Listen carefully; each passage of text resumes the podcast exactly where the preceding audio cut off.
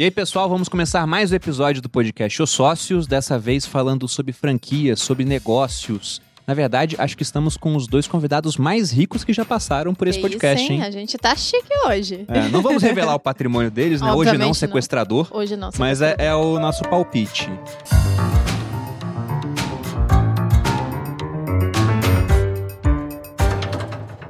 E pra começar, apresentar sempre a nossa host do podcast, Olá, minha digníssima esposa. Sejam bem-vindos.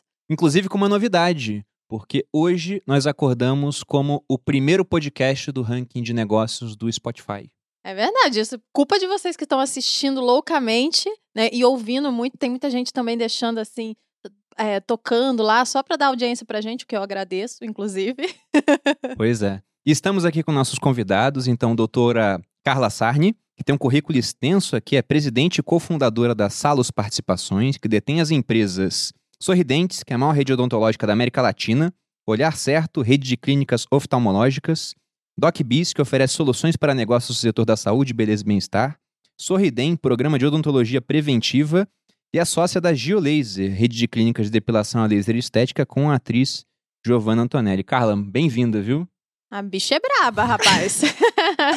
Nossa, obrigada pelo convite. É um mega prazer estar aqui com vocês hoje, né? Espero aqui nesse bate-papo, nesse podcast, trazer alguma coisa para as pessoas, a gente poder agregar alguma coisa de verdade. Quero parabenizar vocês, que acho que o conteúdo que é construído aqui é muito rico Obrigada. e agrega muito, principalmente para quem quer empreender, quer crescer, quer alavancar os seus negócios. Eu tenho certeza que você vai agregar porque eu ouvi o seu episódio no Primocast. É. Que hoje é o segundo maior podcast do ranking de negócios do Spotify. Não por muito Né? tempo. Eles já são- já ele passa a gente. Eles são muito bons, vale dar uma olhada no que eles fazem uma também. competição aí no ar, né? Não, que Episódio isso. 67, hein? Vão lá e confiram que Olha vocês aí, vão ó. gostar. Estamos também aqui com o Dr. Kleber Soares, que é marido da Carla, é ex-militar. Gosto Exatamente. sempre de receber ex-militares por aqui. E hoje é vice-presidente e Primeiro que você tá cofundador. recebendo, amor. pois é, mas eu gosto de- muito. Por que será, né? E hoje é vice-presidente e cofundador da Salos Participações, que tem todas essas empresas que a gente viu, Sorridentes, Olhar Certo, DocBiz, Sorridem, e também sócio da Geolaser. Kleber, bem-vindo. Obrigado, obrigado pro casal, né? E além de sócios, eu acho que esse deve ser o primeiro material que somos casais aqui, né? Então vai ser negócios, terapia de casal, porque a gente sabe que tem muita gente que empreende, Tem. né? Na família e tal. Acho que é muito importante a gente. Não, trazer é, esse é uma assunto coisa também. que a gente traz, inclusive, a gente já teve outros casais Hum. aqui, inclusive fizemos no um episódio do Dia dos Namorados, que foi bem legal Show. também. Mas eu tenho certeza que a gente vai chegar nesse ponto. Não, é sempre muito bom. e eu acho interessante a gente começar pelo final, para as pessoas vejam o que isso se tornou a Salos Participações. Então vocês podem dar uns detalhes para as pessoas ouvirem, nossa, por que, que eu tenho que ouvir esse podcast? O que, que vocês construíram? O que, que é o negócio de vocês hoje? Ladies first. Olha, acho que a gente tem notícias, né? Apesar de tudo aí, que tu- tudo que o mundo está passando, acho que a gente tem notícias diferentes aqui para contar para todo mundo. Só para as pessoas terem uma ideia, do ano de 2020 para 2021, nós crescemos mais de 200%. Caramba. No mês agora, né, de maio, nós batemos recorde dos recordes em todas as empresas. Pelo que eu tenho conhecimento, nós somos os únicos franqueadores no Brasil que não fecharam nenhuma loja no ano de 2020 e inauguramos 92 novas unidades e este ano já inauguramos, nos cinco primeiros meses, mais lojas do que 2020 inteiro.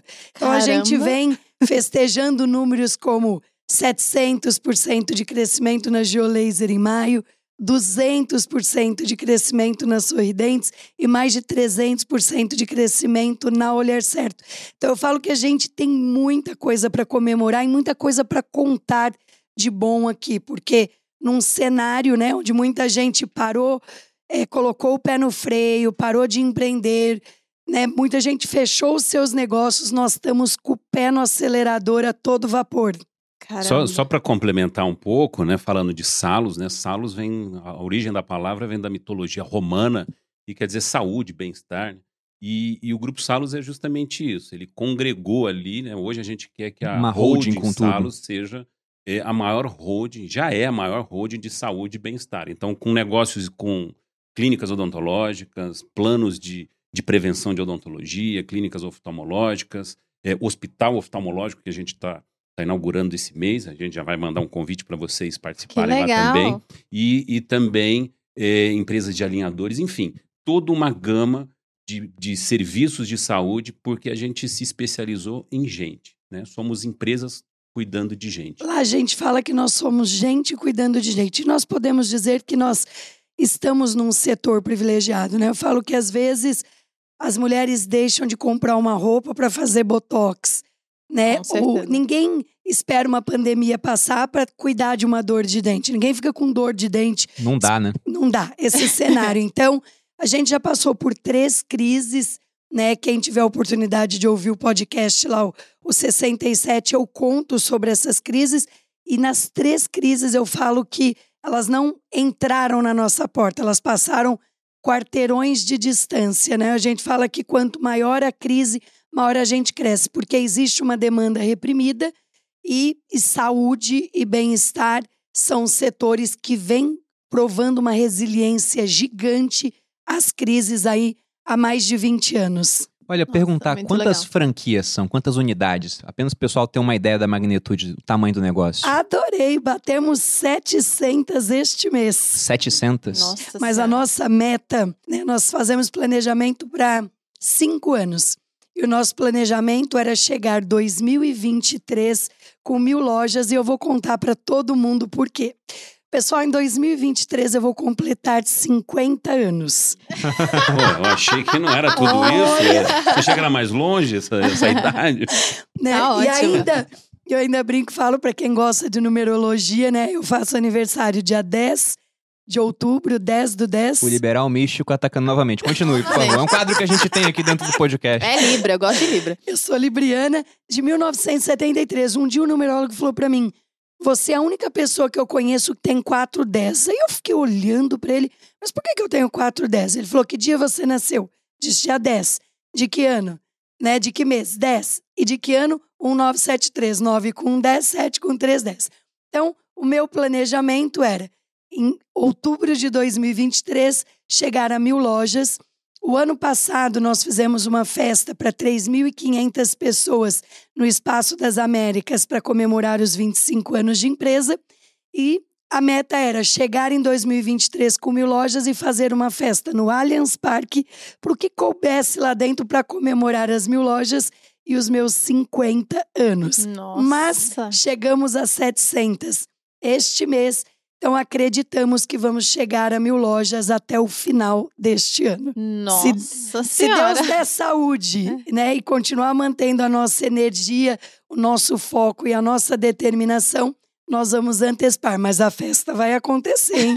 em outubro de 2023. Já estão convidados. Muito obrigado. Vocês e a turma toda aqui do Primo. Ah, aí sim. Eu fiquei impressionado com o tamanho dos números do crescimento, porque a gente já fez episódio aqui com startups. E é muito comum a startup falar, ah, a gente cresceu 200%, mas o cara tem 10 clientes, para crescer 200% ele foi para 30, né?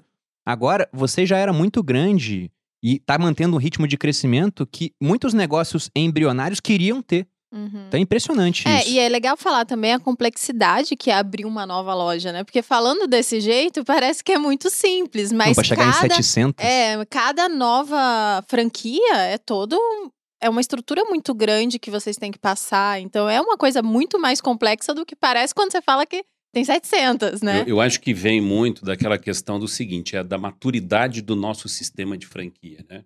É, nós começamos com a Sorridentes, bateu 25 anos no, no comecinho ali de 2020, e aí nós tivemos a oportunidade de comprar outras marcas e formatar Já são outras 25 marcas, anos, né? então.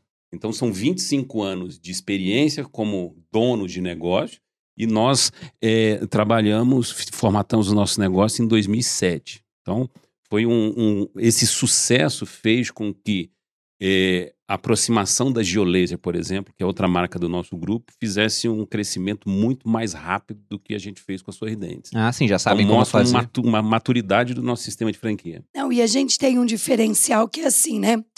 Ah, muita gente às vezes dorme, tem uma ideia, contrata um consultor, constrói uma marca e começa um negócio, que é lindo também, né? Empreender é tudo de bom. Vocês que são de finanças sabem disso, né? O quanto que o empreendedorismo ajuda a movimentar um país, gera emprego.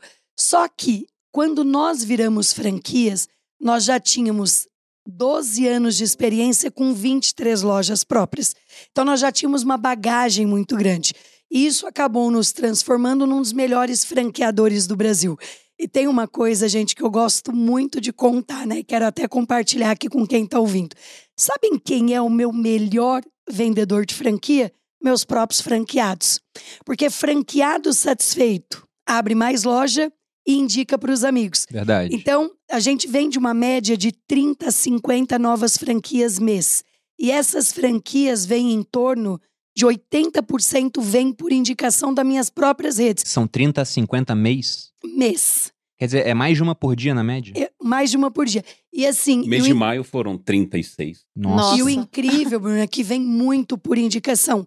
Olha, olha que bacana, né? E o que me Eu acho deixa que é- muito é legal feliz. dizer também o que, que é uma franquia, porque talvez as pessoas não entendam o que, que é a franquia, né? É como se você estivesse vendendo o seu modelo de negócio já prontinho. Excel- Né? É uma excelente pergunta, porque eu participei da- de um evento da IFA, né, que é a International Franchise Association lá em Las Vegas, e de fato as pessoas perguntavam o que, que era, o que de fato uma franquia entrega. Que as pessoas olham uma marca, né, vê um produto e, e não sabe o que tem por trás, né? É porque a Carla tá falando, ah, a nossa franquia é muito boa, porque como a gente sabe o que é franquia, a gente entende que tem franquia muito ruim, que é que não entrega o modelo de negócio redondinho, que você não sabe o que fazer. Nem tá validada você- ainda. É, que você não sabe direito como fazer, sei lá, contar estoque, contratar gente. Então, é muito mais complexo, né? Não, Malu, eu vou ainda um pouquinho mais extenso que isso. Tem franqueador que aprende com o dinheiro do outro.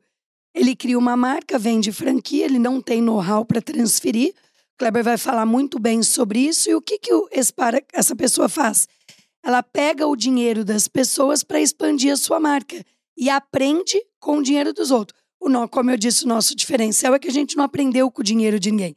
Então a gente já tinha um baita negócio de sucesso e começamos a sofrer uma pressão do mercado de pessoas querendo um, um negócio como o nosso. Uhum. E isso nos tornou franqueadores extremamente experientes, onde a gente começou a replicar um modelo de negócio que já tinha muito sucesso.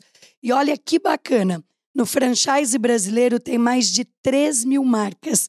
Nós fomos a primeira marca no Brasil em 2016 16, a ser case na maior universidade de negócios do mundo, na Harvard Business School. Em Caramba. 2020 nos tornamos case em Stanford também.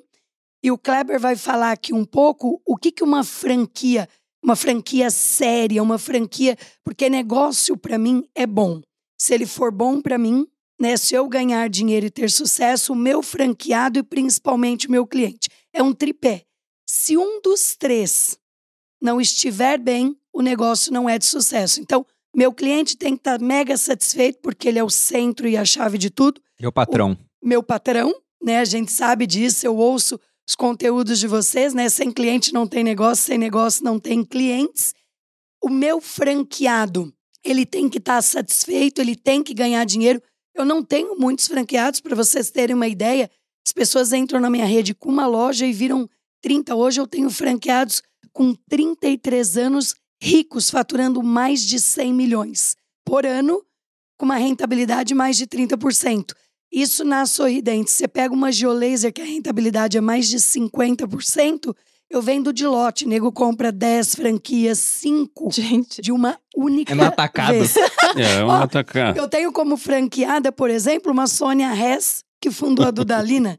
Ela comprou 10 Nossa. Geolaser numa única As pessoas atacada. compram assim no atacado justamente pelo fato do. Vou criar um, um ponto de desconto, Vai. boludinho os 10 aí. Se você levar mais de 10 franquias, você ganha 5% de desconto. E o melhor de tudo, né? É, o que é bacana Mas pra nós gente. temos uma promoção mesmo. Ah, olha aí, Indicou, ó. vendeu, ganhou, entendeu? que indicou a gente, que deixa a gente muito feliz, né?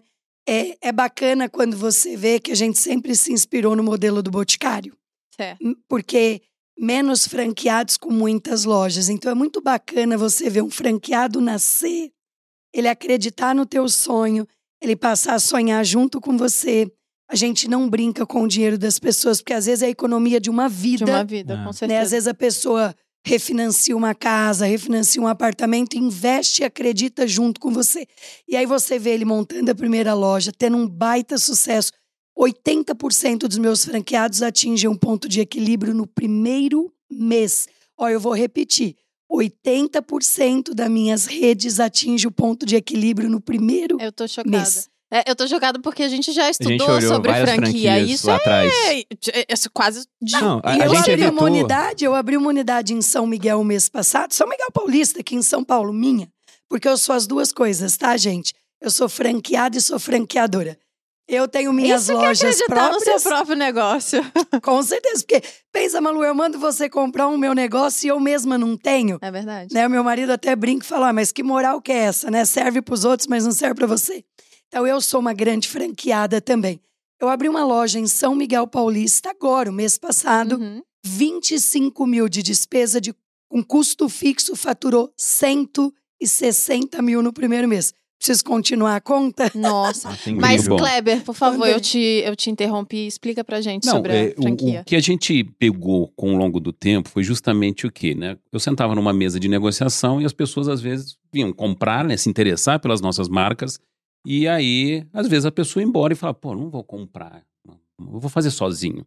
E aí eu coloquei na parede de de uma sala nossa lá, por que sorridentes e hoje é por que as nossas marcas. Então uma franquia, quando você for escolher uma franquia, a primeira coisa você tem que se identificar com ela, né? Porque Com é uma certeza. aposta, né? É onde você vai colocar, como a Carla falou, o seu o sonho. Uhum. Então, uma franquia ela precisa ter uma marca, uma marca reconhecida, né? Ela precisa ter know-how. E o know-how vem do quê? De- do franqueador saber operar, multiplicar aquilo e começar a ter franqueados que eh, começaram a ter sucesso baseado naquele know-how. Uma franquia precisa ter suporte. E aí eu falo que franquia e casamento é quase a mesma coisa. Se você não der uma assistência, você está lascado. Verdade. né? Então, eh, você não tá pode vender ele, uma né? marca. Então. Você não pode vender uma marca, você não pode transferir um um know-how se você não dá esse suporte. Então, a franqueadora ela tem que ter estrutura para proporcionar isso.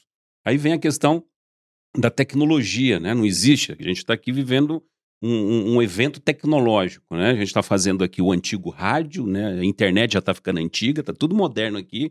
Então, assim, na gestão do negócio também é importante ter eh, tecnologia, ferramentas para que você possa fazer uma gestão baseada em evidências com inteligência, que são os, os business intelligence. Treinamento, né? Também não tem franquia sem treinamento contínuo. Então, nós temos uma área bastante robusta de treinamento para os nossos franqueados e de todo o time. E o último porquê, não menos importante, que aí vem a questão do, do valor dos nossos negócios, é a questão da sustentabilidade. Nós surgimos na periferia de São Paulo, nós somos filhos de, de pessoas muito humildes, né? Meu pai é borracheiro, é, analfabeto, minha mãe cabeleireira, o pai da Carla era motorista de ônibus, a mãe cabeleireira também. E nós começamos o nosso negócio na periferia. Nós demos certo, né? Como dentistas e tal. Uhum. E aí nós proporcionamos e nós criamos o nosso negócio justamente para atender naquela localização da nossa primeira clínica, mas com pilares, muito claro, que sustentam a nossa marca, que é acesso, conforto, conveniência e qualidade. Então você imagina você eh, oferecer para uma população que tinha uma experiência como dentista, que ninguém gosta de ir no dentista, né? Sim, assim, hoje eu vou no dentista. É, o posto de saúde, né, que infelizmente nem todos os lugares consegue proporcionar uma experiência legal, a gente lançar um negócio num lugar que ele não tinha referência e proporcionar algo diferente. Então, no nosso modelo de franquia, nós temos marca, know-how, suporte, treinamento e sustentabilidade. E as nossas marcas oferecem acesso, conforto, conveniência e qualidade, que é o nosso propósito. O que eu acho mais legal disso que você falou, Kleber, é, é que você falou muito bem da marca de vocês, mas os dados já comprovam isso. Porque se nenhum franqueado fechou durante a pandemia, o que é um feito, né? Tudo bem que o setor de saúde, como ele não pode fechar, afinal, imagina alguém ficar com dor de dente meses porque não pode ir no dentista, não tem como. Ele foi menos afetado, mas mesmo assim, as pessoas foram afetadas, se elas têm menos dinheiro, elas postergam, por exemplo, certos tratamentos que poderiam fazer, eh, sei lá, uma depilação a laser, na geolaser, por exemplo, ou alguma coisa que não fosse urgente nos dentes, e mesmo assim foram recordes de crescimento. Eu acho que isso tem muito a ver, até com o que vocês falaram, de clientes satisfeitos e franqueados satisfeitos. Sim, a gente, a gente monitora muito isso, Bruno. A gente tem NPS, 95% dos nossos clientes são satisfeitos. Os Muito nossos negócios têm alto impacto e a gente tem diferenciais, como, por exemplo, todas as nossas marcas têm cartão de crédito próprio. Então, quando o cliente Nossa. chega, a gente oferece o crédito para o cliente poder consumir com a gente, com risco zero para o franqueado, zero. Né? Se a pessoa paga ou não paga a fatura do cartão, o franqueado não tem nada a ver com isso. E a gente tem diferenciais muito grandes, né? Hoje, por exemplo, um franqueado nosso tem uma taxa de cartão de 0,59 ao mês, né? Tem lá um portfólio de cartão de crédito E isso oferecer. vem da força da marca. Muito grande, Porque né? a gente É. cresce, a gente consegue ter um poder de negociação junto a- a- aos fornecedores, né? Eh, você estava falando da, da, da pandemia lá, né? Dos negócios. eh, no começo do, da, da pandemia, né? Até as clínicas ficaram naquela situação. Fecha, não fecha, abre, não abre. E aí eu pergunto, dor de dente, quando dá? Ah, não tem hora pra Feriado, aparecer. Tem hora, tem hora. Geralmente na hora que não é pra dar, É, né? hora Exatamente. possível. Então, a Carla até fala. Ninguém planeja dor de dente, não. a minha é vai vir se- daqui a uma Eu semana. até né? brinco e falo que dor de dente dá de final de semana, de madrugada e de feriado. É os dias prediletos. Exatamente. Exatamente. Essa hora não tem. Essa hora não tem dentista aberto. Então imagina na pandemia, onde as pessoas não sabiam para onde ir, ela ia procurar o seu dentista, o dentista dela estava fechado. Aonde é que ela ia? Para um pronto-socorro. E o que estava acontecendo no pronto-socorro? É, um monte de Aquela casos. confusão, também eles não entendendo o que, que era essa Uhum. nova doença. E quem tem filho pequeno, né? Chega essa época do ano de inverno, pô, não leva o filho no pronto-socorro, porque tá com todo mundo medo, gripado, sim. porque vai ficar pior. Então, é, a pandemia fez esse movimento na odontologia para nós. Então, enquanto a maioria fechou, nós mantivemos esse compromisso. Porque dor de dente dói, é uma das piores dores que tem. É então, a verdade. Sorridentes, ela cresceu com isso. É o que dizem. eu A olhar certo, Ó, já teve com um- isso uns- aí, nós conquistamos 600 mil novos clientes durante o lockdown. Por quê? Até para as pessoas entenderem, eu sou especialista em cirurgia, traumatologia bucomaxilofacial. Eu sempre convivi com doenças, né? Eu já operei pacientes com HIV positivo, com uma série de coisas. Então, O assim, dentista sempre se paramentou muito Sempre. bem, Nós né? sempre verdade soubemos isso. lidar É. com isso. E aí a gente fez uma reflexão, né? Por que, que nós vamos abandonar a população nesse momento que a população tanto precisa, né? E para que eles não procurem os hospitais, porque se a gente não atende, a gente procura. E aí traz um problema para dentro de um, da- do hospital que também estava se reorganizando. Nós Que foi isso um motivo de crescimento da Olhar Certo, né? Que é um outro... no- A olhar o- certo a Olhar faz de Certo oftalmologia. é a primeira rede de, de, de é franquias de isolado, clínicas né? oftalmológicas. As pessoas ficam mais seguras pra ir porque elas sabem que não tem gente lá, teoricamente, tratando mas, essa doença. Mas o oftalmológico tem uma gama de cirurgias também. Então, é, a cirurgia de catarata, por exemplo, que é a cirurgia mais realizada no mundo, que não é uma questão de doença, é uma questão de uso, né? De necessidade. Nós, todos nós vamos ter catarata. Se não tiver, é porque morreu antes. Então, como a gente está vivendo melhor e, e mais, isso é uma degeneração. E aí, uma o que, que acontece? Uhum. O que, que aconteceu? É, existe uma fila do serviço público. E o que, que aconteceu com o serviço público? Teve que se reorganizar rapidamente para atender a pandemia. Então, aquela pessoa que estava na fila perdeu toda, totalmente a expectativa Você de quando ela seria. Agora pensa, se você tem um problema, só você sabe o problema que você tem e, aqui, e o dano que aquilo causa. Né? Nós já tivemos. E catarata é uma situação de cegueira reversível. O nosso primo, que ele é o oftalmologista que, co- que coordena, ele já fez pessoas voltarem a enxergar e, e você imagina o impacto que isso causa. É muito E aí forte. entra aquela questão do você ter linhas de crédito para fornecer para os nossos clientes. Então, a olhar o, o paciente, ele estava na fila do SUS, o SUS precisou mudar o foco da missão deles. Só que ele encontrou o cliente, uma clínica perto da casa dele, que proporcionava acesso, conforto, conveniência, um lugar lindo, maravilhoso e um tratamento que cabia no bolso dele. Em Bingo. 2020, a Olhar Certo. desculpa, em 2020, a Olhar Certo foi a nossa empresa que mais cresceu. Ela cresceu 300%. Porque as pessoas saíram da fila do SUS e foram para dentro. Porque olha que bacana, gente, né? As nossas empresas transformam a vida das pessoas. E isso é que nos faz levantar da cama todos os dias. Todas as nossas empresas foram abertas por um propósito. Só para vocês terem uma ideia de números, tá? Acima de 50 anos de idade, mais de 60% da população já tem início de catarata. Quando passa de 60 a 70 anos, esse número sobe para 70, 80%. Uma pessoa com uma catarata avançada, ela não anda direito, ela escora, escora nas paredes, ela anda de bengala, Tá ela cega? não enxerga, nem com óculos, nem com nada. A gente hoje está dando a oportunidade de milhares de pessoas de voltarem a enxergar. Como o Kleber disse, nós vamos inaugurar nosso primeiro hospital próprio, agora este mês, em Moema, na Maracatins. Ai, que legal. A gente, e, e aí chega a família lá, né? A mãe, que não enxerga direito há um, dois anos. Aí a gente faz o nosso cartão de crédito, às vezes, para os três filhos, para pagar uma cirurgia de 3.500 reais, que tá, e, e para operar com um médico top. Meu primo tá entre os melhores oftalmologistas do país. É bem A gente, a gente até, mesmo, a né? gente não, até em documentou isso. 36 né? vezes. A gente até documentou esse caso. Foi muito legal, porque era assim: uma família tradicional brasileira que veio do Nordeste. A mãe lá no Nordeste, os filhos vieram para fazer São Paulo ainda, né? Isso era da época do meu pai, meu pai pernambucano, fez exatamente isso e a gente percebeu esse movimento mesmo. A mãe lá, com um problema sério de catarata, os filhos, cada um passou no seu CPF e foi aprovando. Mil em um, dois mil no outro e tal. Uhum. E conseguiram, além de fazer a cirurgia, trazer Nossa. a mãe de avião, foi, fez o trabalho. A gente documentou isso. Puta, isso daí não tem preço que pague. É os nossos médicos especialistas, eles vão embora para casa carregados de presentes. Você imagina uma pessoa porque enxergar bem, gente, é viver bem. E tem coisa mais legal do que isso, você ganhar dinheiro transformando a vida do outro. Então a gente facilita o pagamento, a gente parcela em Nosso até negócio 12 é vezes sem saúde. juros. Nós somos profissionais de saúde e essa é a essência.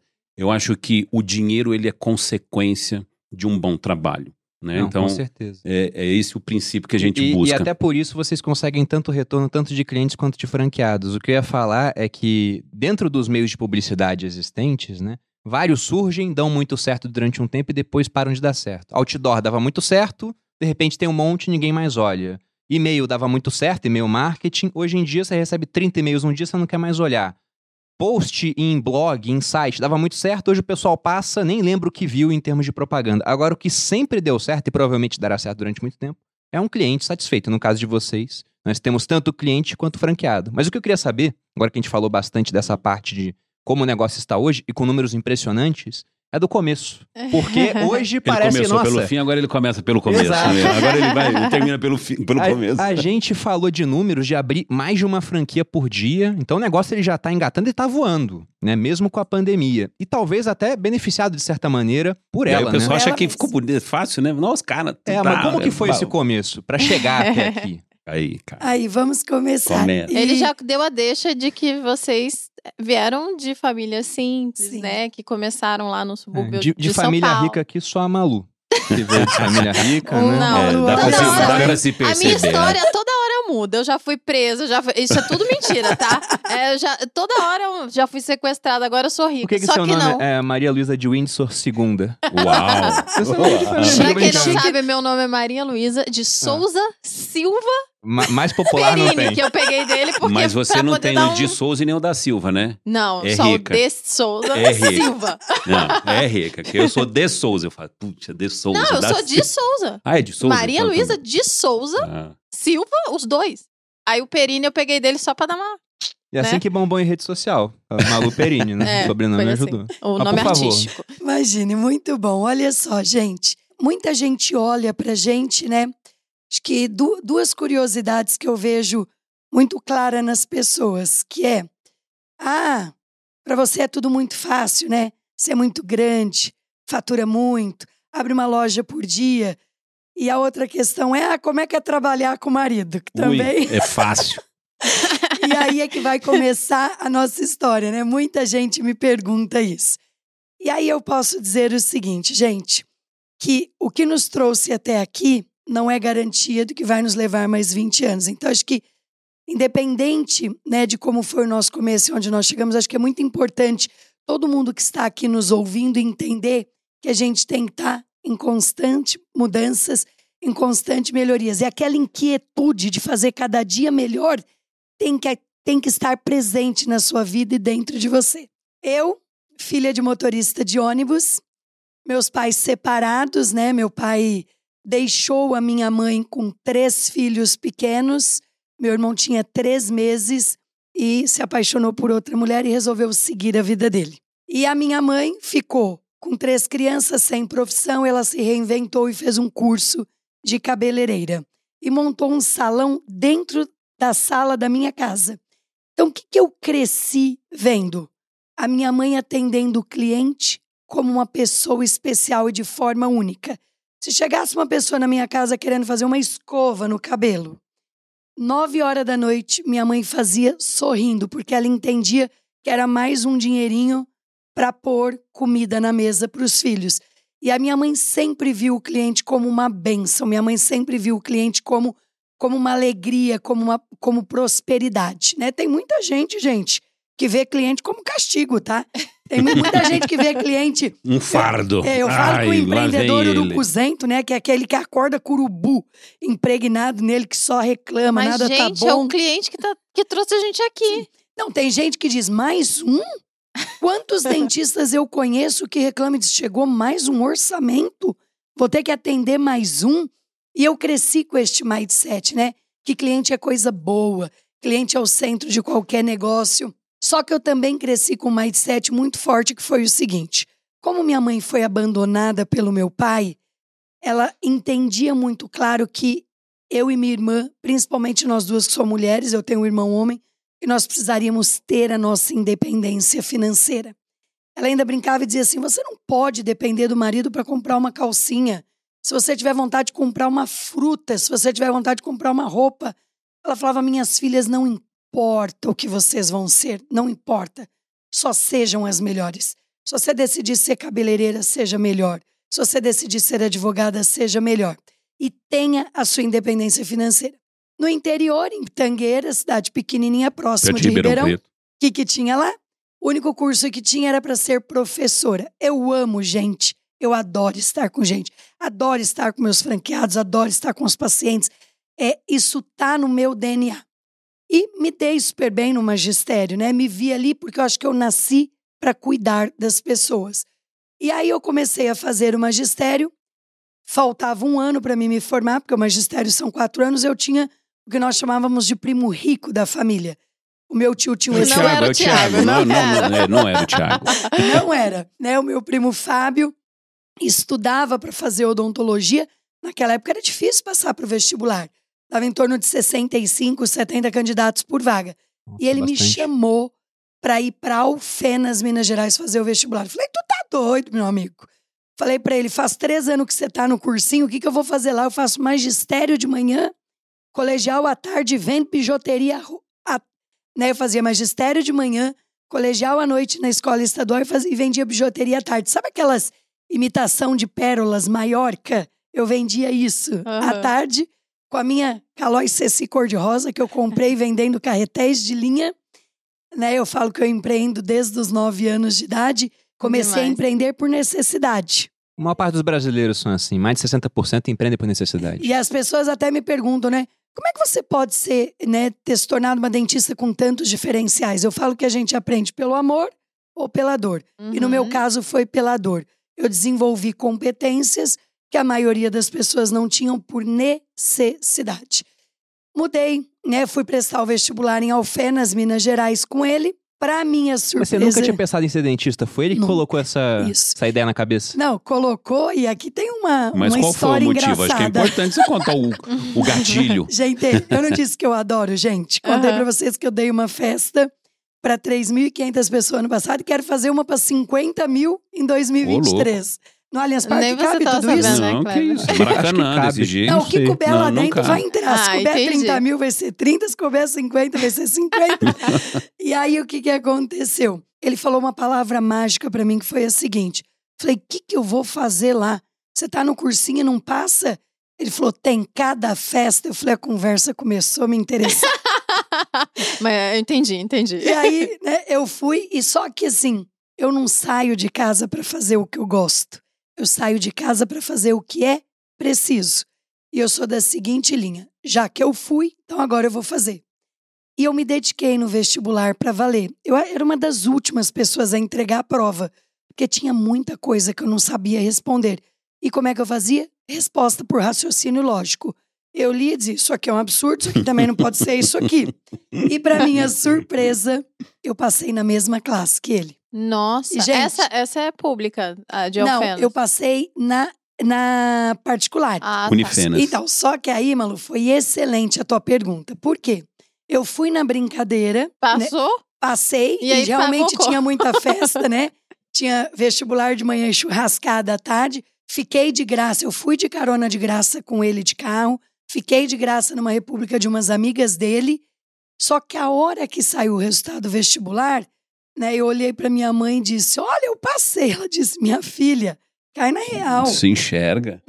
Nós não, eu não tenho dinheiro para te manter lá e muito menos para pagar a faculdade. Porque a faculdade odontológica é, É cara, super cara, Muito né? material, Hoje né? não Material. mais, mas na época É, o custava material ainda muito pega, caro. né?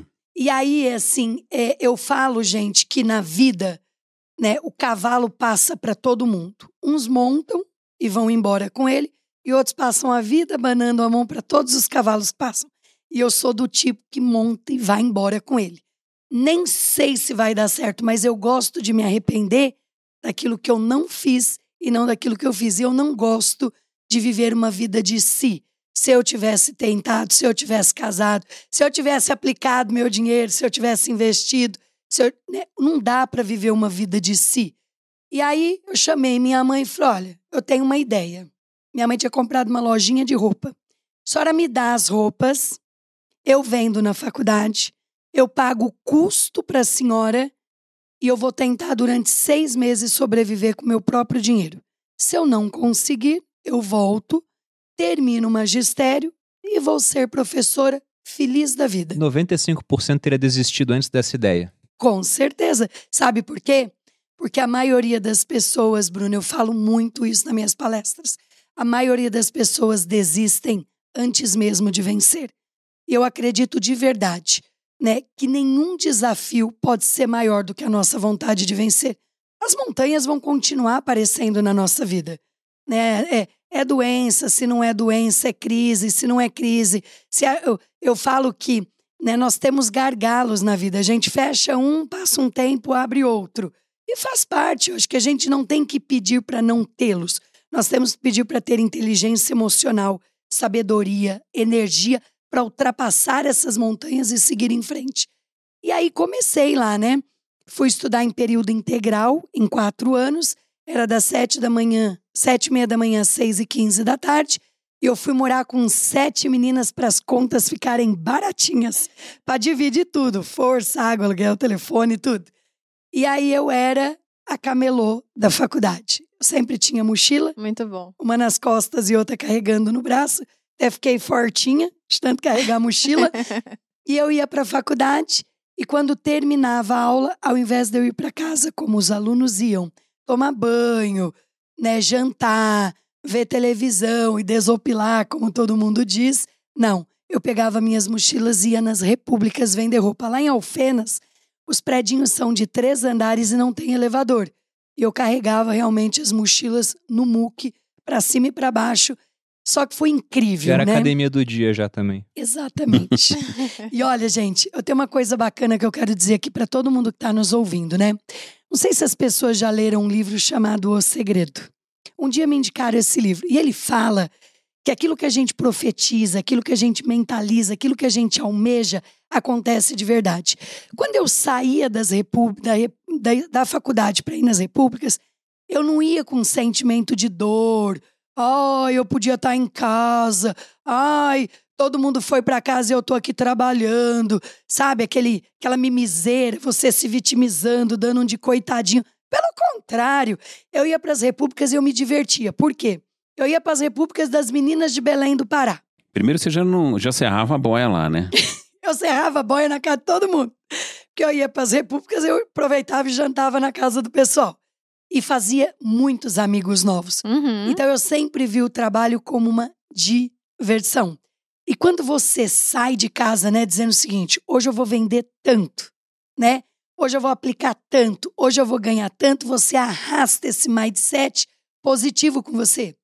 O empreendedor urubuzento, o indivíduo urubuzento que já sai de casa reclamando porque tá chovendo, porque ele queria estar em casa, porque ele não queria estar trabalhando. É ele leva esse negativo com ele. Eu concordo com e isso. aí eu paguei todas as minhas despesas, inclusive a faculdade, e deu tão certo, tão certo, que eu passei a ajudar a minha mãe. Eu ganhava tanto dinheiro.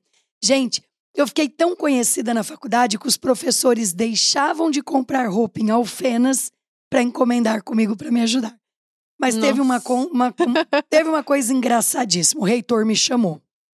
Né? Na época ele era vivo, né? Até hoje eu sou muito amiga das filhas deles. Ele me chamou e falou: Minha filha, você está fazendo um comércio aqui na Unifenas. Eu fiz pra Chamou ele. você de sacoleira. Falou, minha querida, você é Era sacoleira aqui camelô, era mesmo? camelô. Eu olhei para ele e disse: Que bom que o senhor me chamou. Tô precisando tanto de uma bolsa. Boa. Ele falou: vai embora, vai. Mensalidade em dia. Né? Que eu, eu falei: vou aproveitar a oportunidade para pedir uma bolsa. Certíssimo. Mas não consegui, não. Tive que continuar pagando. Mas uma coisa Muito bom. interessante, você já era muito boa de venda, então. E Sempre. aquela pessoa que é boa de venda, ela não, não passa fome, né? Que a vai vender família qualquer da coisa. Carla toda é comerciante, vendedora, então já E você tem... depois pegou isso e aplicou nessa parte da odontologia. E eu falo, né, Simino, que eu fui para odontologia, me identifiquei muito, né? E só que aí o que aconteceu? Eu eu sempre gostei de entregar mais do que as pessoas me pedem. E na faculdade você tinha um estágio que durava três meses. Esse estágio ele durava três meses para você ir atender pessoas gratuitas. E eu pedi para a faculdade para continuar indo, sem ganhar nada sem ganhar horas, sem ganhar ah, pontos, nota, nada. E aquilo me fazia tão bem de eu poder atender com pessoas que tinham menos do que eu, que eu formei com um grande diferencial. Eu formei uma dentista com muito mais Experiência também, do que né? os colegas. Uhum. Você já leu um livro do Malcolm Gladwell chamado Outliers? Não, mas vou pôr na minha lista, bom? É, em português é Fora de Série. É muito bom. Você E já ele ganhou fala- esse livro. Não, esse livro é muito bom. eu tenho ele. É que essa Tem, mulher tem, trabalha tem, muito, ela não tem tem. tempo pra ler isso tudo, não, gente. Pois é. Mas lá ele fala sobre essas pessoas que atingiram resultados realmente Fora fora, da da, curva, assim, né? Fora de série. E uma hora ele fala do Bill Gates. Bill Gates, ele tava, ele teve as oportunidades dele também, ele veio de uma família que tinha mais condição, mas ele estava no local onde surgiu um dos primeiros computadores para uso público, digamos assim. Qualquer pessoa podia ir lá e usar o computador numa certa escola. E ele era um dos caras que mais ficava lá, ficava programando o dia inteiro. E ninguém sabia o que ia virar a programação. Mas quando aquele negócio começou a virar algo que o pessoal falou, nossa, isso vai dar dinheiro, quem já tinha mais de 10 mil horas de prática porque começou a fazer quando ninguém queria fazer? Bill Gates e alguns amigos dele. E ele foi lá e criou um negócio com base nisso muito novo. Então você vendia desde os 9 anos, já tinha 10 mil horas de prática em vendas. E depois, quando foi virar dentista, começou a ter Atendeu um mais monte. é, prática nessa atividade do que os seus concorrentes. Você já tinha um Não, mindset. E também, né, eu acho que é, a gente colhe aquilo que a gente planta, né? A gente tem que ir semeando o tempo todo. Você vê, ó, você trouxe uma coisa aqui agora, Bruno, que eu quero até trazer um insight aqui para o pessoal. O ano passado, né, que a gente estava falando aí do sucesso da empresa, muita gente fez da pandemia férias. Desculpa o palavreado, gente. Ligou literalmente o botão do foda-se É verdade. entrou na Netflix e assistiu tudo que tinha lá. E pra gente não. Foi momento de rever os nossos negócios. A primeira coisa que Foi eu o maior fiz. momento de liderança que nós tivemos na nossa vida Eu imagino. profissional. Eu acho que primeira esse foi o coisa que a grande gente fez foi olhar para o financeiro. Eu e o Kleber debruçamos né, até meia-noite em cima do escritório em casa, olhando linha por linha de cada conta nossa, questionando os nossos diretores. O que, que é isso? Esse projeto é necessário realmente agora? A gente conseguiu derrubar 30% da despesa, só que nós somos muito rápidos. Olhem o que a gente fez. Em 24 horas, enquanto todos os dentistas fecharam, nós montamos o primeiro canal de teleodontologia do Brasil.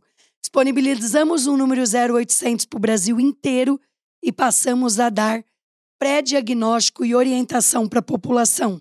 A gente recebia ligações do Brasil inteiro. E por quem? Dentistas atendendo. A gente pegou os nossos call centers, transferimos para a casa dos dentistas e os dentistas passaram a atender os pacientes no telefone Nossa. dando legal. orientação. E aí o que a gente fazia? Com isso a gente selecionava a pessoa que era realmente dor e emergência e já mandava para a unidade mais próxima agendada. que foi o que eu contei que nós conquistamos 600 mil novos clientes. Na Geolaser, nós montamos em 30 dias uma baita plataforma de e-commerce. Né? Agora, para vocês verem, com Luckdown, a gente cresceu 727%. Porque é uma baita ferramenta de surreal e-commerce e a gente começou a vender pacotes. Uhum. Pacotes de laser, pacotes de, de massagem pela internet. Mesmo com as lojas fechadas, a gente fatura. Então é isso que você falou. Enquanto alguns choram, outros vendem lenço. Enquanto para alguns é férias, para outros é trabalho. É, eu acho que a gente E- nunca trabalhou tanto Não, na também. pandemia pande- foi, a gente quanto cresceu na muito. pandemia. Crescemos muito. Mas esse ano estamos crescendo ainda mais. É A verdade. gente tá quase com esses números de vocês aí também. Só que a gente é- não, não é tem hackeado. é. A gente não tem hackeado, na verdade. Mas o que eu queria saber também, quando que você entrou nessa história, Kleber? Eu entrei quando, né? No trânsito. No trânsito, né? Eu tava vindo de um carnaval, eu falei, eu não vou sair mais, que eu gastei tudo que eu tinha que gastar de energia, de dinheiro nesse começo de ano. E aí eu não aguentei mais ficar em casa, eu peguei um sábado, eu falei, deixa eu dar só uma voltinha no quarteirão, que tinha uma baladinha ali em cima. Na hora que eu tava passando na, na rua, veio uma bala vermelha assim, me dá uma fechada. Eu falei, não é possível que esse cara folgado vai poder fazer isso. Eu acelerei, parei do lado, e aí? Quando eu vi, era duas gatinhas. Duas gatinhas, eu olhei pro lado. Isso falei, há quanto tempo, Kleber? Isso mais de 20, né? Até cabelo eu tinha. Vocês viram, né? Até, Até cabelo eu tinha, né? Foi rapidinho. E aí, o que que aconteceu? Eu fui dar aquela... Pô, meninas, cuidado, não dirige desse jeito, mas pra onde é que vocês estão indo? Hum, E aí, eu já me convidei, elas estavam indo para um, pra um aniversário de uma prima e tal. E aí, eu me convidei, ela, não, não quero saber, consegui o telefone, eram duas. Agilizado ele, né? É, rapidinho, rapidinho. Aí, filho, é assim que tudo começou. Você nunca... E aí, o que que aconteceu? Eu peguei e liguei pra... Deram o telefone do consultório da Carla, né? Nessa época você já tinha um consultório, então. Eu tinha e, e, e eu tava com uma amiga em casa, né? Que ela tinha vindo para prestar é, oncologia. E aí eu peguei e dei o telefone do consultório, porque ela iria pro consultório comigo. E aí ela pegou, nossa, ela ficou doida, né? Olhou ele, ela falou, ai, dá É o sempre telefone, assim, é sempre a outra, né? É sempre assim. Muito bom. Aí, aí eu peguei o telefone, liguei, né, pro consultório, ela falou, não, peraí que eu vou passar o telefone da, sua, da minha amiga. Eu falei, não, não, não, é com você mesmo. Aí veio, deu aquele clima, aquele chaveco furado lá, ela caiu. É e aí sempre começamos assim a, a namorar, né? No meio do namoro, que o nosso relacionamento foi namorar, noivar e casar em 11 meses. Nossa, foi muito rápido. Foi. E, ó, E, e eu sem, não casei sem tá grávida, hein? grávida, tá? É assim que funciona. Nós geralmente. namoramos, Tá É. noivamos e casamos em 11 meses. E aí, nessa época, eu era militar. Eu era Uhum. sargento de, de infantaria, né, Bruno? Você- De engenharia, né? Eu era de artilharia. artilharia, né? E, e minha vida começou no, no- no segundo batalhão de polícia do Exército. Lá eu fui batedor, fui eh, fazia segurança para Fernando Henrique Cardoso e tal. E nessa pessoal tá época, vendo o Kleber sentado, mas acho que ele tem 1,90m. é, na época era tinha 1,90m, cabelo e 80 quilos. Agora eu tenho só 1,86m, um cento e lá vai pouquinho sem cabelo. Então, a Sorridentes me fez muito bem, Grupo Salos. Então, assim, eh, eu peguei nessa época eu já estava no CPUR, um pouco mais burocrata, né? Eu tava na, eh, fazia análise de sistemas. E aí, um dia a Carla me chamou para ir no consultório, um consultório. Era, era um só naquela época. era uma clínica com cinco consultórios, mas era, mas era aquele clássico, em cima de uma padaria muito feio, limpo, né? Mas um lugar esquisito. E aí o que que acontece? Eu tenho, eu fazia análise de sistemas e trabalhava já numa burocracia, e eu comecei a ter aquela visão mais administrativa da coisa. Então eu olhava aquelas fichas, eu achava aquele monte de papel uma bagunça. Eu queria arrumar. E a Carla era muito operacional, atendia a pra cara era caramba. clínica, operando o tempo inteiro. E aí eu queria, eh, eu queria arrumar. Aí tinha os cartões de crédito, que era aquele tempo, acho que vocês são mais jovens, nem lembra, que tinha um negócio assim, uma máquina que você tinha que preencher, o cliente assinar e você dar entrada no banco fisicamente. Né? Perdia-se muito. E um dia eu descobri que o quanto ela perdia de dinheiro era muito mais do que o meu salário. Aí você falou, eita, aí tem E jogo aí, então. Não, aí, não, aí a Carla, eu apresentei os dados para Carla. Você não tinha nem ideia disso? Não, porque o que que acontece? É, Tava trabalhando, né, cara? é, Tava na atendendo. verdade, Bruno, é assim, eu, eu comprei esse consultório, eu fui trabalhar para um cara em cima de uma padaria. Seis meses depois eu comprei. E aí, tudo que eu ganhava, eu ia colocando no meu negócio. Então eu fui comprando mais cadeiras, alugando mais salas e convidando colegas para virem trabalhar comigo. Só que nós tínhamos tanto cliente, tanto cliente, que a gente atendia das 8 da manhã até 10, 11 horas da noite. Isso assim, de segunda a sexta, de sábado até as 8 da noite. Ninguém olhava. A gente não olhava quem tinha pago, quem não tinha pago. De modo de gente tratava de Era um graça. consultório, não era uma empresa. Uhum, não era uma é. empresa. Não fechava nem caixa, coisa básica. Aí ele me mostrou, né? Isso eu tô falando há 20, 20 e poucos anos atrás. Ele falou pra mim: ó, olha aqui, esse mês. 90 e pouquinho. Já era plano real, né? Não, 2001, não, né? Ela formou em noven- 95. Eu formei isso, isso era do- 2001. 2000. 2000. 2000. 20 anos. Isso, em 2000, ele, ele pegou e falou pra mim, ó, olha o que você perdeu esse mês, né? Era em torno, eu me lembro na época, de uns 4.600 reais. O que era muito mais do que 4.600 Não, hoje. ele, ele ganhava na época, acho que uns 1.700, dois pouco, não Era, lembro. é, nessa faixa. Aí eu falei assim, É né? três vezes teu salário. Era. Não, e aí eu comecei assim, né, gente? Gente, eu não domino, eu não sou boa na cozinha, tá? A única coisa que eu sabia fazer quando eu comecei a namorar era estrogonofe. Um dia, um dia tinha, tinha estrogonofe de carne, outro dia de camarão, outro dia de frango. Tá ótimo. Fiz um estrogonofe, comprei um vinho e comecei assim, né? Quanto ganha um major? Ele tanto. É um tenente coronel, tanto, um coronel. Quantos anos você vai demorar para chegar a tanto? Aí eu fiz assim pra ele: larga a mão disso e faz odontologia. Gente Exatamente. do céu. Então, esse é o poder da doutora Carla, né?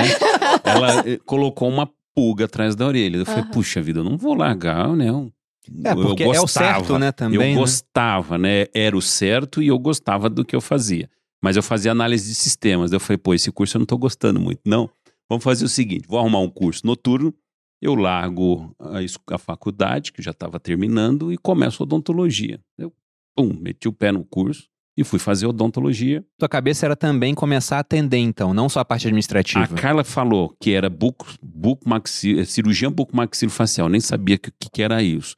E ela falou: você vai formar em É odontologia isso que você tem que fazer, ela e falou. fazer ortodontia, porque era a especialidade, que é colocar Ah, aparelho. tá. Então seria um casal de dentistas felizes, Felizes para para sempre, sempre. né? Um, um fazendo cirurgia e o outro na Arrumando cadeira do na hora. lado colocando o aparelho. E assim foi o plano. Quando foi no, no meu já no meu segundo ano, a Carla ela trocou um imóvel que ela tinha comprado por um outro imóvel de esquina bonito e nós construímos eh, o modelo que foi a célula máter da, da Sorridentes. Certo. 10 consultórios, aquela coisa mais linda do mundo. Nessa época, o nosso lazer era ir pro material de construção. De domingo. Então, eu era fortinho, né? Eu falo assim pros meus filhos, né? Vamos fazer um crossfit da vida real? Então, Boa. encher uma, uma curriezinha com 10 sacos de cimento, eu já fiz isso. Subir escada, então, pô, são 50 quilos, pra você ver como é que era bem. E aí, eh, a gente construiu tijolo por tijolo daquele Vocês negócio. botaram a mão na massa Não, construindo e mesmo. pra não. Com certeza. Não, a gente contratou, né, o Não, os pedreiro, mas pedreiros, assim, mas comprar mas material, cano, essas coisas. era incrível, né? A gente ia economizar cada centavo. A gente é bom nisso, Carla. A gente É sabe bom. como é. A gente sabe como é, a gente passou por essa fase. Quando vinha o preço do frete, eu olhava não, pra a aquele gente- homem a forte, gente sarado, busca. barriga de tanquinho, eu dizia, você aguenta, né? Ele E carregava a os ideia é de dizer que não, né? Meu Tá carro, certíssimo. o carro vinha parecer o carro do Flintstone, o carro da quadrada, nem o carro aguentava. Mas E- foi uma época muito boa, né? Que a gente acabou ali recém-casados, Uhum. boa, né? Aí um ano depois veio o primeiro filho. Nossa, eu tava fazendo faculdade. Tudo ao mesmo tempo. No segundo ano nasceu o meu segundo filho. Gente do Eles têm céu. um Então, ano, um mês e sete dias de Tudo diferença. muito rápido. Jesus. E assim, quando a gente fala assim, planejar, não, o que vocês vão planejar? Vocês tinham gente- três filhos, então, dois mais um Dois, negócio. Não. Ah, é, É, três. exatamente. A gente pensava assim, né? A nossa visão. Não, vamos ter um filho, um entrando na faculdade e o outro saindo, né? Porque aí vai. Olha só, o moleque não tinha nem nascido ainda. A gente acabou tendo os dois. E foi a melhor coisa que a gente fez, né? Então, isso que a Carla falou. Quando você tem um alinhamento e o que vai fazer e você predispõe a fazer, você faz uma, você faz dez, você faz mil coisas ao mes- mesmo tempo, mas você entrega. E foi es- essa, basicamente, a nossa história empreendedora. Nós conseguimos montar um negócio, ter filhos, terminar a faculdade, começar é, é assim.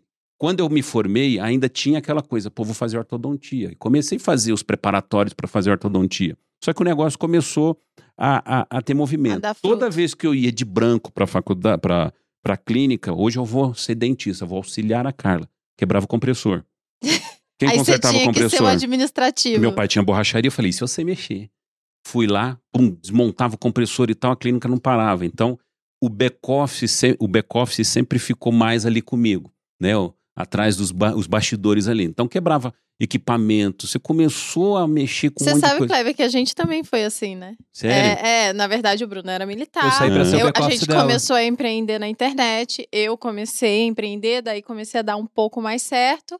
Aí ele saiu do exército, logo que eu comecei a dar certo, pra ser o meu back-off. Você chegou mas até que no patente? final das Foi até contas. capitão. Poxa, que legal. Olha só. E eu era primeiro tem da minha um- turma de artilharia. Uau, Então, muita ser um- gente- ia muita comandar gente- da- daqui uns dias ia ser um ministro, É, pô. o pessoal olhava Ah. assim É, e falava, o né, Bruno cara? vai ser... O, Paulo Guedes falou pra eu trabalhar lá, lá em Brasília, né? mas não quero não. Não, Deus o livre. Mas- Não, não, não, não. Por exemplo, voltando a- aos Correios, você tem a Amazon entregando agora em um dia no interior da Amazônia. A Magazine Luiza tem a própria rede logística dela para entrega. perfeito. Daqui a pouco o negócio Olha, esse perde cara valor. tá convocado, ele vem pra nossa equipe, tá certo? Ministro, muito obrigado pela participação. Você vem ajudar a gente, você tem que dar a sua cota. Pô. Você tem que dar a sua cota. Pô. Temos que ajudar. Tá aí o convite foi feito, hein? Muita gente pensava, "Ah, o Bruno vai ser general, Perini, né, que era o meu nome de guerra, vai ser general um dia. Só que eu já tinha juntado dinheiro, a Malu tava bombando na internet, não dava conta de fazer as coisas sozinha, e eu fui naturalmente assumindo a parte administrativa dela. Então eu saí do exército pra hoje ser administrativo. Puxa, Só que no coincidência, final hein? eu acabei virando também um- uma marca, né, no nosso portfólio. Lancei um curso e deu super certo. Mas foi bem parecido com isso. Vocês estão casados há quanto tempo? A gente tá junto há 11 anos. 11 anos. Legal. Mais um ano, eu acho que um juiz benevolente me dá condicional.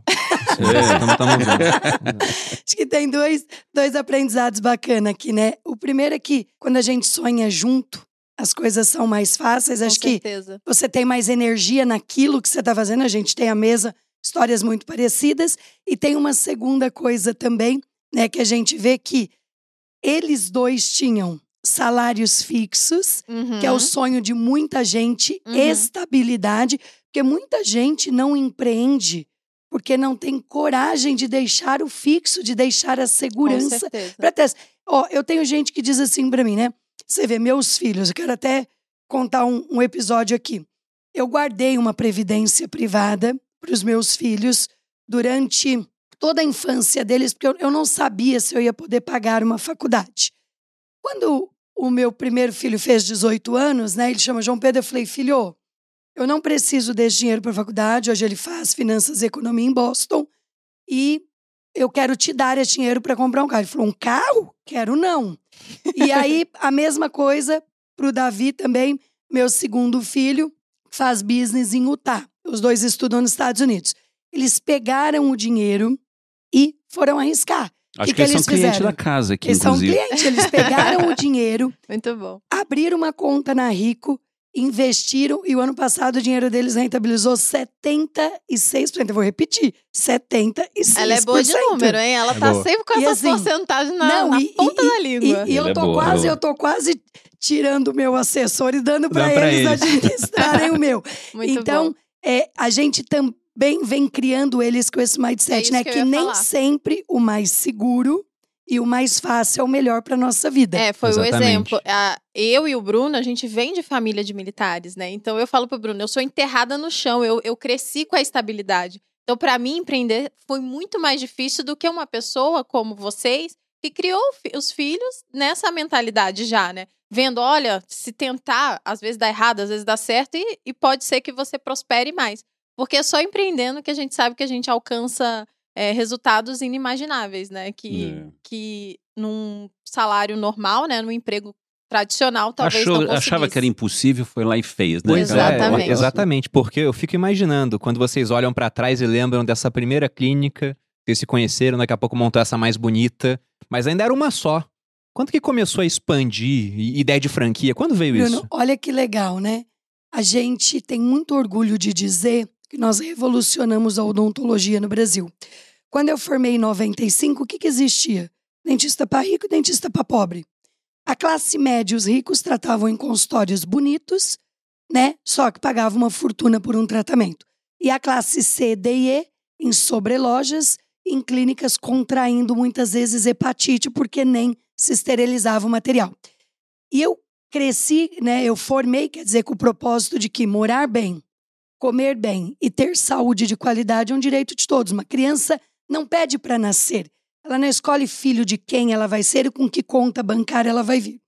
E eu comecei a fazer essa odontologia, usando material 3M de primeira linha, tudo que existia mais moderno. Nós fomos no banco, eu e o Kleber, pegamos 500 mil emprestado, Na época, esse 500 mil era um É, vale dinheiro um assim. milhão e meio, era um dois dinheiro de era hoje.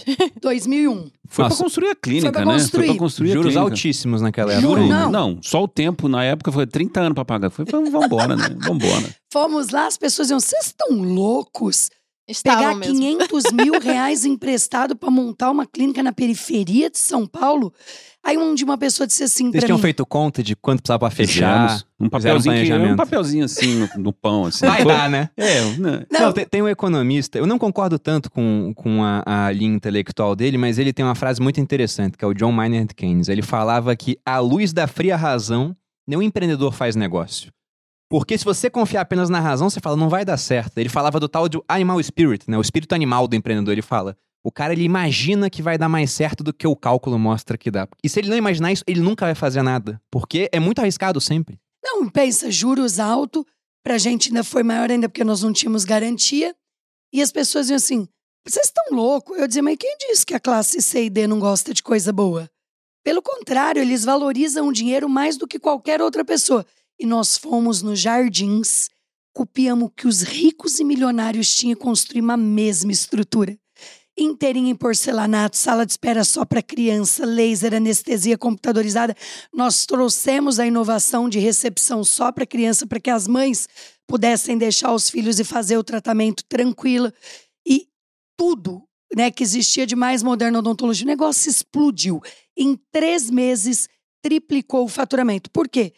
A classe C não quer nada de graça, nem a D, nem a E. Eles querem coisas boas por preço justo. Hoje, nós temos unidade numa Oscar Freire. São Paulo, a gente tem 220 unidades.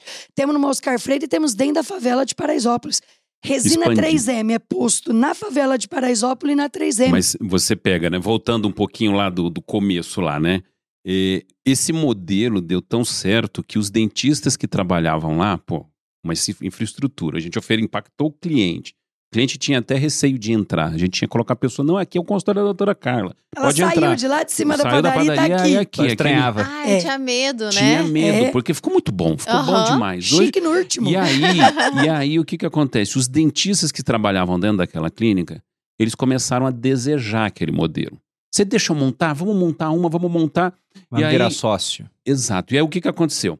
A gente começou a montar. Só que eu falava o seguinte: olha, eu sofri demais com essa obra aí, eu não vou ficar carregando esse saco de cimento a vida toda. É, você constrói, monta tudo, e o que você colocar em obra, eu coloco a mesma coisa em equipamentos e seremos sócios, beleza? Beleza, e compartilhamos da mesma, do mesmo administrativo e da mesma marca que a gente já estava trabalhando. Beleza. Uma, duas, três, quatro, cinco, começou. O dentista trabalhava com a gente, tinha experiência com, com aquela estrutura, gostava, quero montar. Então começamos ali na Zona Leste, crescimento sem saber de nada, viu, Bruno? Uhum. Crescimento espiral. Que depois, que depois que eu fiz cursos de franchise, eu Você falei, falou, pô, "Nossa." começamos do jeito certinho, né? Aham. Foi lá, espiral, Zona Leste. Aí o pessoal chegava, começava a falar assim, ó, vocês na Zona Sul, vocês não tem, não vão conseguir. Lá é diferente, tem uma clínica XPTO. Pumba, Zona Sul, arrebentou. Pumba, Zona Norte. Chegamos a ter 23 unidades. Próprias. Antes de. Antes de antes de entender o que era franchise. A gente tinha uma rede, compartilhava lá o back-office e tal, e vamos trabalhar. Essas nossas 23 lojas próprias, para as pessoas entenderem, faturavam em torno de 58 milhões. Nossa. Não era franquia, eram unidades próprias somente. Que ano que era isso? 2005. Era muito dinheiro. A gente, tô- a gente tinha arrepiei. 23 unidades com faturamento em torno de 58. Só que, aí o Kleber vai É, contando. aí, na 23 nós tivemos é, um, crescimento bastante exponencial na clínica e depois ela e ficou aquilo ali. Aí nós descobrimos que o nosso sócio, na época, Hum. ele montou um negócio paralelo É, dentro da própria é, estrutura. já- na hora que você falou, já. E aí foi algo, pô, a gente era novo, a gente não tinha 30 anos na época ainda. E o que que aconteceu? deu aquele trauma. Fomos no final de semana sem dormir e tal. Fomos roubados, o que nós vamos fazer? Graças a Deus a gente entrou na justiça. O, o, o, o advogado, o juiz, tirou o sócio no outro dia. Eu falei, Uhum. opa, tem Deu coisa que deu certo, legal. Só que o trauma ficou grande. Porque as Seguraram um pouco. pessoas começaram a procurar a gente. Pô, vamos montar. Eu falei, não, não monto sociedade com mais ninguém. Ninguém, nin- ninguém. Aí uma pessoa chegou e falou o seguinte: se eu construir, se eu colocar os equipamentos, você deixa eu usar a marca? Aí, Um diretor da Unilever. aí a gente Nossa. pensou. A ideia veio sempre de alguém querendo fazer, então. Aí- é, um diretor aí, da Bruno. Unilever veio atrás da gente, ela é a nossa primeira franqueada na rede. E ele disse isso pro Kleber. Ele e um, um, um, um cara que também era diretor no Pão de Açúcar. As filhas eram dentistas e almejavam e queriam a nossa placa. Aí esses diretores, um do Pão de Açúcar e o Unilever, procuraram a gente com essa fala pro Aí Kleber. eu, aí eu sempre falo, gente, é assim: se você não tiver com o radar ligado, você não Não pode ser um percebe, né? A empreendedor. oportunidade. Porque o empreendedor, ele tá o tempo inteiro com o radar ligado. Tá ali, ó. Cada palavra ele pega, ele escuta, é meio que sistemático. Ele pega, opa, isso, isso aqui Total. combina com isso e tal, dá Não, pra fazer isso. E Tem aí, até a analogia que a, que a Carla usou do cavalo, né? O cavalo É, tá passando, tá alguns passando, montam, tá outros deixam selado. passar. Eu gosto de uma, eu gosto de mitologia grega, que tem um, um deus na mitologia grega chamado Kairos, que ele é associado ao tempo, mas não o tempo em si, é o tempo da coisa oportuna. E você vai olhar Kairos, a imagem dele, ele é um jovem que tem só uma franja assim de cabelo, uma mecha. Ou seja, eu falo que a oportunidade, ela é cabeluda, no exército falam isso, né? É cabeluda na frente e lisa atrás. Ou você pega quando ele aparece, porque depois que passou, já não tem mais nada onde pegar. Já era, já perdeu. Show. E aí a gente falou, porra, vamos ver isso. É, é franquia isso. Fui no Google, busquei lá os que nomes. franquia, tipo essa. franquia, especialistas de franquia e tal. Liguei pros caras, eu falei, ó, tem uma rede e tal. Aí eu aprendi que precisava formatar, precisava ter um modelo, precisava ter circular de oferta. E aí eh, o negócio tava tão bom a procura que não deu tempo de eu formatar o negócio de franquia. Eu fui fazer curso e tal, aquela coisa, tudo ao mesmo tempo, É, montando mesmo clínica e tal. E aí nós, em no- em janeiro de 2006, nós fomos para um congresso de odontologia, porque eu tinha ido um ano anterior, eu tinha, na época, três concorrentes, eu vi um cara lá vendendo franquia, eu falei, não, ano que vem eu tô aqui. Ano que vem eu tô aqui. Comprei 50 metros quadrados dentro do congresso, e a agenda da Zona Leste é barulhento, tá? E aí contratei a Sheila Carvalho, na época, legal. E aí o que que aconteceu? É legal até hoje, tá? É ótimo, Sheila eu sou muito fã, eu sou muito. Mas na época Mas de ela que era era- muito mais famosa. Não, eu digo zoando. na época do axé, aquela Sim, coisa sim. toda lá. E aí o que que acontece? Nós vendemos neste evento mais de 60 franquias. Nem eu Hum. sabia que era tão 60 vendedor franquias? assim. Eu era o, Na diretor. primeira, na Já primeira começou vocês- atacado, então. No primeiro. A gente não tinha formatado, a gente formatado, a gente começou a, gente vender precisou vender licença como de uso de marca. A gente precisou vender como licença de marca, porque as pessoas queriam, queriam. Só que aí a gente colocou uma coisa importante no contrato, né? Que ele estava ciente Que a gente estava que o formatando. sistema de franquia estava sendo formatado do e que ele ia certo. ter que trocar de contrato. Ele ia ter que Certo. sair do modelo de licença. E até para as pessoas entenderem, licença de uso de marca, na minha visão, é uma franquia enrustida. Né? E, na verdade, nada mais é do que uma uma lei, né? O franquia franchise brasileiro desestruturada, ele é tá? regulamentado Seria por uma isso. lei. Nossa, mas o, o que eu achei muito interessante, as pessoas queriam virar sócias de vocês, usar a marca de vocês, porque vocês atendiam com muita qualidade. Do Sim. contrário, elas não iam querer. A, a marca sozinha, isolada, não diz muita coisa. Agora, se as pessoas procuram a marca de vocês como referência de qualidade, isso diz. Não foi um desafio manter essa qualidade com tanta gente entrando nesse crescimento tão rápido? Olha, Bruno, é Eu um acho que desafio diário. Qualidade, né? Eu É. acho que qualidade, an- antes de você complementar aí, de falar, tinha qualidade, tinha a figura do empreendedor. Eu acho que a gente não pode tirar o nosso mérito ali naquela época da nossa liderança, né? Porque a saúde não tem essa veia empreendedora, não só a saúde, as formações muito técnicas, né? E aí a gente acabou É, o médico, o dentista, ele tá lá pra atender, né? mesmo a gente sendo dentista, e aí vem aquela experiência lá de trás da cara ser vendedora, eu lá, filho de borracheiro e tal, que a gente viu algum modelo ali, é, fez uma grande diferença. Os empreendedores trazendo um pouco de gestão. Uma vez eu vi, né, ouvi, eu não lembro quem, mas assim, eu não preciso ser médico para ser dono do hospital. Então aquilo ficou marcado e a gente tem isso, né? A gente falava, ó, para você ser dono de uma clínica, você vai ter que ser mais empresário do que dentista. Com Vocês certeza. já Então, vendiam pra não dentista Então, nessa época? Isso foi uma coisa bacana. Quando nós viramos franquia em 2007, a gente acreditava que para ser um Venderam as franquias em 2006 e Como viraram licença, e aí- franquia Isso, 2007. Exatamente. Em Muito 2006 a gente começou como licença de uso de marca. Em 2007 o Kleber terminou a formatação do sistema de franquia e aí nós migramos a rede que já existia do modelo de licença para franquia e daí para frente passamos a vender só como franquia. Aí licença deixou de existir. E aí a gente achava que para ser um franqueado nosso na Sorridentes, cara tinha que ser dentista. Aí olhem o que aconteceu. Uma moça me procurou e fez assim para mim: Doutor, eu queria ter uma sorridentes. Falei, você é dentista? Ela falou: Não, eu tenho buffet de criança. Falei, não vendo. Ela falou: Não, doutora, não faz isso comigo, não. Eu não quero mais buffet. Não quero trabalhar até tarde, não quero trabalhar de final de semana. Quando eu poderia estar me divertindo com a minha família, eu não tenho um final de semana de folga. É buffet é final de semana, né? Exatamente. Aí ela falou isso pra mim, ela falou: "Olha, me dá uma chance, me vende uma unidade e eu vou te provar que eu sou boa e se eu der certo você deixa eu comprar mais". Conversei com o cara, falou: "O que, que a gente tem a perder? A Se ela bicha não já der certo- queria várias também. Isso. Ela já começou Hoje já ela assim. tem, ela chama Rose Paiva, ela é administradora de empresa, ela tem 15 unidades hoje em funcionamento. Só que aí, eu falei pro Kleber, ah, o que, que a gente pode perder? Se não der certo, a gente compra a clínica dela. Deu muito certo. Porque como ela era administradora e os nossos franqueados eram dentista, ela tinha muito foco na gestão.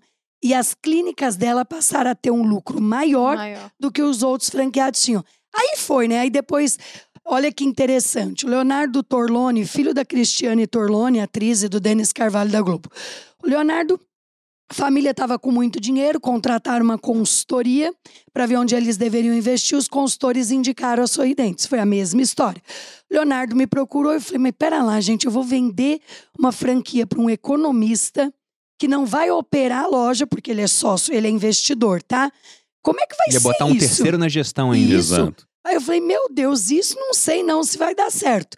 E aí ele começou com a primeira loja, ele começou com a primeira unidade, ele investiu e, e trouxe né, sócio gestor, ele, ele Operador, né? operador, ele, ele tem operadores embaixo dele. Hoje ele tem 30 sorridentes e 25 geolês. É um cara muito ativo na gestão, Nossa mas ele colocou Nossa. um time de operadores. E ele, e ele, ele seguiu mais o caminho do pai, né? Ele é, é diretor lá na Globo, mas de back-office, né? De criação, dessas coisas. Então a gente passou a entender que para uma pessoa ter uma franquia, necessariamente ela não precisa ser um dentista ou um médico. Um né? negócio, na, né? na verdade, é um, É um negócio. negócio, ela é, exato. precisa né, se dedicar e fazer gestão. Se identificar com o negócio, respeitar o, o modelo de negócio, o propósito do negócio. E, ô, Bruno, uma, Entregando uma isso. coisa que você perguntou, desculpa, Kleber, até te interrompi, interessante foi qual é o desafio de manter o padrão de qualidade, Sim. tá? O que, que a gente vem, a gente faz exaustivamente? Desenha processos. Então a gente foi processualizando a empresa inteira. Por quê? Hoje eu tenho unidade em São Paulo, tenho unidade em Marabá. Se eu considerar as três marcas, eu tenho unidade em 23 estados. Nós temos 6 milhões de clientes. Nós fazemos 400 mil Nossa atendimentos mês. E a gente teve que investir muito dinheiro em tecnologia. Hoje a gente tem sistema que rastreia, por exemplo. Imagine que vocês vão lá na unidade da Oscar Freire fazer um tratamento. E vocês viram e dizem, ó, fui transferido, vou mudar para né, pra Fortaleza.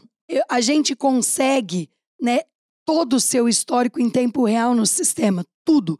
O que você tratou, com quem você tratou, que dia você tratou. E os nossos sistemas, eles não olham só as fichas clínicas e o prontuário do paciente, eles também são geradores de BIs. Então, os nossos franqueados conseguem fazer gestão por indicadores e não em achômetros ou olhômetros, como a gente diz. BI, para quem não sabe da compra da gente, é Business Intelligence. Ou seja, eles conseguem os dados todos. Eu acho que isso é, é fantástico no sistema de franquia pelo seguinte, por exemplo, McDonald's, que é uma das mais conhecidas do mundo, né? Você sabe que você pode ir no McDonald's aqui no Brasil ou nos Estados Unidos ou na Argentina, e você vai ver mais ou menos a mesma estrutura, os mesmos produtos, o mesmo processo de montagem. Então, isso é a franquia, passar esse modelo e vocês criaram vários parâmetros, modelaram tudo para que o franqueado pudesse pegar aquilo e, mesmo sem ser dentista, operar a franquia com sucesso. Tanto que você falou aí de gente que tem 30, 15. Não, e né? olha que interessante, né? Muita gente pergunta assim pra mim: ah, eu tô querendo montar um negócio, não sei qual é o meu público. Nós, quando construímos, a gente não sabia que o franqueado, né, poderia ser. Hoje eu tenho franqueados engenheiros, advogados, né, administradores, a gente não tinha esse conhecimento, a gente aprendeu. E a outra coisa também que a gente aprendeu é que não existe esse negócio de rico e pobre. O que existe é gente que gosta de coisa cara e gente que gosta de coisa boa por preço justo. Hoje, 37% do meu público, ó, minha marca foi criada na periferia de São Paulo, com foco na classe C e D. Hoje, 37% do meu público é A. A. Eu tenho duas unidades no Morumbi. Eu tenho unidade na Oscar Freire. Aí você diz assim: como é que pode, né? Um, você ter uma unidade dentro da favela e na Oscar Freire. O que acontece é o seguinte: quem é que trata comigo? Quem é esse A que trata comigo? Eu brinco e falo que é o rico emergente. Ele sabe quanto Nós, custou. É nóis, é nóis. Mas, Ele sabe quanto custou cada centavo Preço que ele justo ganhou. que eu gosto. Esse povo que fica Exatamente. ganhando dinheiro em cima de mim, gosto não. É este rico que É trata isso. comigo, né? Que ele gosta de coisa boa. Mas ele Por sabe preço o preço justo. do dinheiro. exato, né? Pegando Oh. um pouco o gancho do, do McDonald's, voltando um pouquinho, é assim: o McDonald's é um baita case. E o que, que a gente fala também na questão da franquia? Eu falo, eu associo muito a receita de bolo, né? Você tá ali no mercado, foi lá na seção de bolos, tem lá Dona Benta, Sol, tem todas as marcas ali. Se você pegar qualquer embalagem daquela, tem lá, bata dois ovos, tanto de farinha, fermento e tal. Quem segue a receita vai dar um bolo. Quem colocar um pouco mais de amor, bater um pouco mais em alguns ingredientes de qualidade melhor, o bolo vai subir mais. É o bolo da minha mãe, amor, que ela faz com a Isso. massa errada lá e. E aí, se tem, tem gente que começa a colo- economizar. Pô, dois ovos, não, um e meio. Não, vou botar um de codorna aqui, pronto. Então, o resultado vai ser diferente, mas a receita tá ali. E o que eu Hum, falo- analogia. E o que eu falo muito também, né? Hoje em dia todo mundo fala de tempo, né? O bem mais precioso é tempo. A franquia é isso. Você tendo uma marca, você tendo os porquês que eu falei, né? Marca, know-how, suporte, até a sustentabilidade, isso para o empresário, para o investidor que acredita nas nossas marcas e se identifica com ela, ele vai ganhar muito, muito tempo. É Nós isso. temos franqueados. Agora que a gente tá ficando velho também, mas os caras com 35 Velho, anos, 47. 35 anos, os caras já estão morando em Panambi, apartamento de 400 metros quadrados.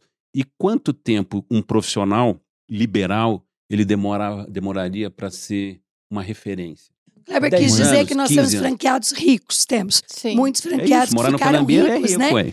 Porque É, tem gente do 100 mundo inteiro, às vezes a pessoa não sabe. De, é verdade. Mas o, o que eu queria saber Muito com ricos. vocês também é, um- é um ponto. Eu enxergo algumas mudanças, né? Por exemplo, vocês no início não vendiam franquia para quem não era dentista e começaram a vender. E hoje, vocês têm negócios ainda muito baseados na parte de odontologia, mas tem, por exemplo, o Olhar Certo, que é oftalmológico. Isso. Tem a Geolaser, que é a parte de depilação. Quando que abriu a cabeça de vocês também para isso? Não precisamos ficar só nessa área. Esse negócio da, da geolaser, acho que eu vou rapidinho. É assim, como o nosso sistema ficou, ficou, né? A Sorridentes ela ficou comprovadamente de qualidade, começaram a surgir várias oportunidades no mercado de, com- de comprar outras marcas. Então, por exemplo, surgiu uma oportunidade de comprar uma lavanderia. A lavanderia é serviço, vocês são serviços.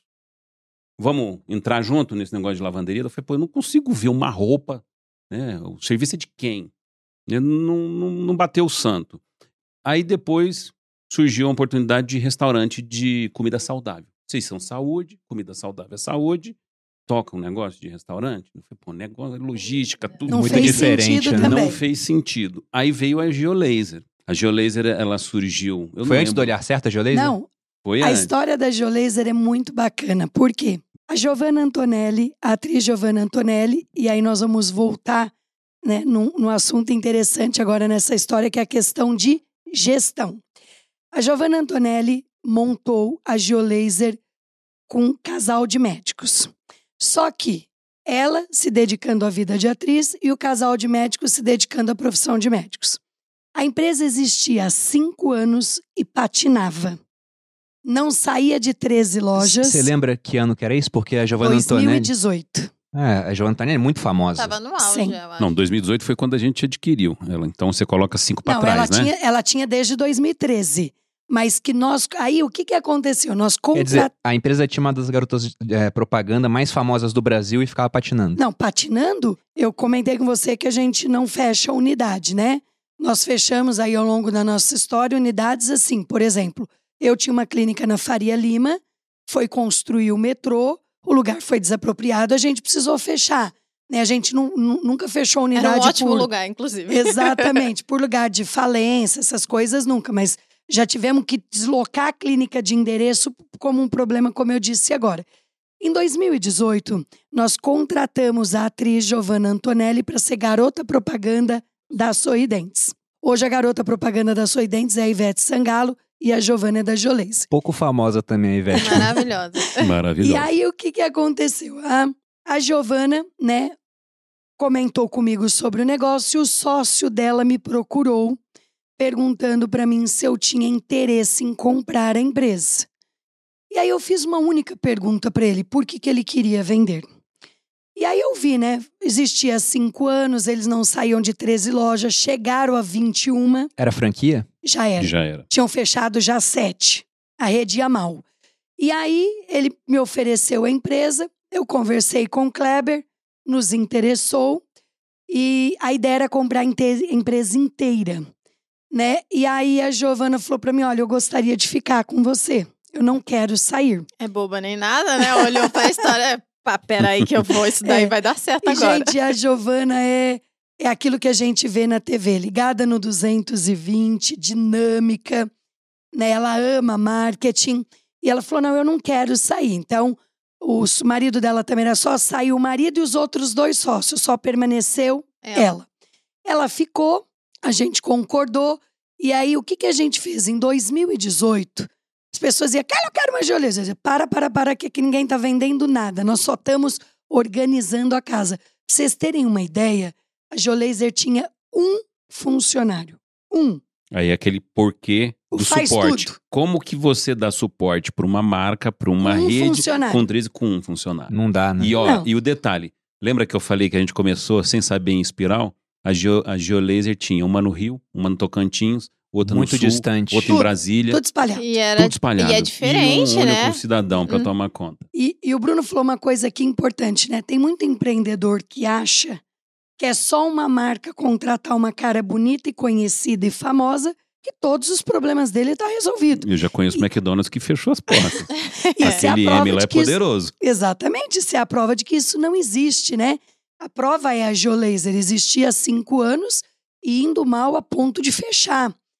E aí nós começamos a pôr gestão, começamos a construir time. Fomos lá, trouxemos um cara que era do Boticário e aí a gente montou um time de 32 pessoas. Pegamos um colaborador e transformamos um time de 32, um time robusto. Até brinquei com a Giovana, né? A gente já tinha boa parte desse time do back-office, a gente compartilhou. Entendi. né? Então, a, a, a Geolaser não tinha marketing, nós temos um diretor de marketing, ela agregou isso daí, opera... Aham. só trouxemos mesmo de fórum vocês de pegaram, operações. vocês pegaram o pelotão que tinha lá dentro, né? Pra Exatamente. Já, nomenclatura já militar ali. sabia fazer acontecer o negócio todo lá. e colocou pra lá. Exatamente. E olha que informação, né, é, importante do que aconteceu com a gente. Para quem para quem está pensando em entrar no mundo de franquias, uma franqueadora séria, séria, que não engana franqueado e que entrega know-how de verdade, ela dá prejuízo até 50 lojas. Pelo menos. A conta não fecha. Por quê? O que você gasta para dar suporte, você não consegue fechar a conta com o que você recebe de royalties. Na Sorridentes, a gente colocou dinheiro até abrir a 58. O dia que abriu a 58, nós paramos de pôr dinheiro. É por isso, então, que tem tanta franquia ruim, né? Porque o pessoal Exatamente. quer tirar o dinheiro desde sempre, obviamente. Não, e do que, que a gente vivia? Quando a gente montou a Sorridentes virou franquia, a gente não vivia da franqueadora. A gente vivia das 23 lojas próprias. E aí o que aconteceu? Começamos a Vocês estruturar a puderam abrir Geolaser- mão do, do presente Isso. pensando no futuro. Com certeza, nós pegávamos o lucro limpinho das clínicas e punha, Bruno, nas lojas próprias, na, na franqueadora. Né? A gente deixava de levar para casa, viajar pelo mundo, trocar de carro. Que, que a gente fazia? Investia na franqueadora. Então, quando eu virei sócia da Giovana, eu brinquei com ela e falei assim: agora nós vamos brincar de empreendedor gente grande. Se prepara para meter a mão no bolso. Ela disse: Muito como é que bom. é? Falei, vai ter que pôr dinheiro. Você imagina, a atriz está acostumada a receber Aham. dinheiro, né? Falei, agora nós vamos brincar de ser gente grande, nós vamos empreender para Você valer. não quis ficar no negócio, O agora trem vai vai, dar prejuízo, segura que vai sangrar. E aí começou. Gente botando dinheiro no negócio, né? Eu explicando pra ela, ó, agora nós estamos investindo nisso, tantos mil em tecnologia. E a gente foi. Em 2019, nós terminamos de organizar o negócio, abrimos para expansão, aí explodiu. Olha, para explodir bastou duas coisas. Dois franqueados meus da Sorridentes compraram duas Geolaser. O primeiro montou a primeira unidade com uma despesa de 25. Ele faturou 120, já levou 50 mil para casa no mês. Aí o negócio virou um rastilho de pólvora dentro da minha rede Sorridentes. Nossa. O pessoal mandou no grupo de WhatsApp. Pega que é bom, né? Pega que é bom. Exatamente. Aí todo mundo que tem uma sorridente tem uma começou. geolaser. Não, aí a gente começou a crescer com os franqueados da Sorridentes. Aí vieram muitas indicações. Aí a gente começou também, como eu comentei, né? Ah, o setor de saúde e bem-estar é privilegiado. Só para vocês terem uma ideia, hoje eu tenho. Não, vocês vão dizer, não, isso não é possível. Eu tenho três franqueadores que são donos de outras marcas que viraram meus franqueados Isso na não é pandemia. possível, cara. Viraram meus franqueados Muito na bom. pandemia Olha que interessante. né? Uma delas eu Entendi. comentei aqui, que é a Sônia Hess, que fundou a Dudalina. A Sônia hoje é minha franqueada. Geolaser, né, com 10 lojas. E vocês continuam tendo lojas também. Sim. Eu tô abrindo, neste momento, eu tô com 40 Geolasers em obra Nossa. própria. Nós, nós, temos, nós temos as duas vertentes. Ela também só trabalha. Ela Nós também só trabalha. Atacado. É só em atacado que eles Eu trabalham. falo amor. que é o seguinte, né? Que pensar grande, pensar pequeno dá o mesmo trabalho. Então, já que já que é pra fazer, vão enfiar o pé na jaca. Mas esse enfiar o pé na jaca me custou, tá? Isso, 2009 eu isso que eu quebrei. perguntar, isso que eu ia perguntar. Durante toda essa jornada que as pessoas estão acompanhando aqui, foi extremamente vencedora. Eu sei, né, que vocês passaram por perrengues aí, por momentos muito difíceis, onde acreditaram que as coisas dariam errado. Eu queria que vocês falassem um pouco dessa parte. Perrengues, Bruno, nós quebramos. Perrengue é quando eu devia e o meu salário pagava a, a dívida do mês. Perrengue era quando eu devia, se eu vendesse o meu carro, eu pagava tudo. Uma conta chegou assim, se eu vendesse tudo e o meu corpo não pagava nada, entendeu? É, aí fica complicado. foi, perrengue. foi um eufemismo, né? Nossa Mas contem Senhora. como foi esse episódio. Então, foi assim. Viramos franquia em 2007, estávamos bombando, a rede ganhando dinheiro, os franqueados indo super bem. Bate um fundo de investimento na nossa porta. Esse fundo bate e diz: Olha, eu quero comprar uma parte da empresa de vocês. Vendeu aquele sonho. Vendeu um sonho lindo pra gente, mostrou um business plan. Eu disse: Rapaz, é aqui que eu vou ficar rica mesmo. Virei pro Kleber e disse assim: Kleber, isso aí que ele tá propondo pra gente, a gente mesmo faz. Pra que que nós vamos vender uma parte da empresa? Então, bora. Aí o Kleber Bora fazer. falou, né? Ele topa, vem junto. Falei, vamos construir. Construímos 40 lojas próprias. Só que nós tínhamos um histórico com fornecedores de 15 anos, que a gente comprava as coisas e ia pagando. E fomos no banco para Existia pegar. uma linha de crédito no mercado na época chamada Proger. É Então uma tava- linha do governo. Então estava tudo sincronizado. O fornecedor fazia, o banco pagava, a gente montava a Uhum. clínica, a clínica performava, pagava e a coisa engrenou maravilhosamente bem. Só no que papel. no papel. Não, Não. no sonho, na, na cabeça. e, Não, e no tava papel. funcionando. Tava funcionando? De repente, lembra da Marolinha? Sim, 2008. Marolinha Crise. chegou e Marolinha, aspas, foi né? bem a baita no, de uma crise. no coração. O que, que aconteceu? Essa linha de crédito ela tem um diferencial. Você dá como garantia os próprios equipamentos.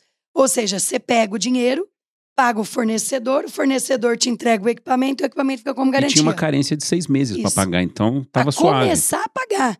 Tava Só que, suave. como o fornecedor confiava muito na gente, eles foram entregar os equipamentos na frente e ficaram lá, né? Que nem periquito com a boca aberta esperando o cheque do banco chegar.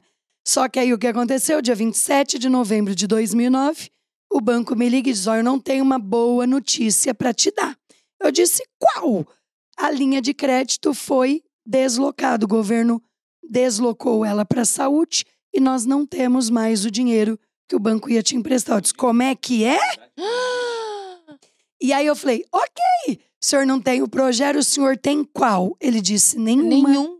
Porque as outras Nem linhas ofereceram a mais alta. ofereceram, nós temos outras que a senhora precisa ter lastro para dar como garantia. E não os equipamentos. Vamos lá, pessoal, sabe o que que é lastro? Carro, casa, Muitas é lastro casas. de verdade.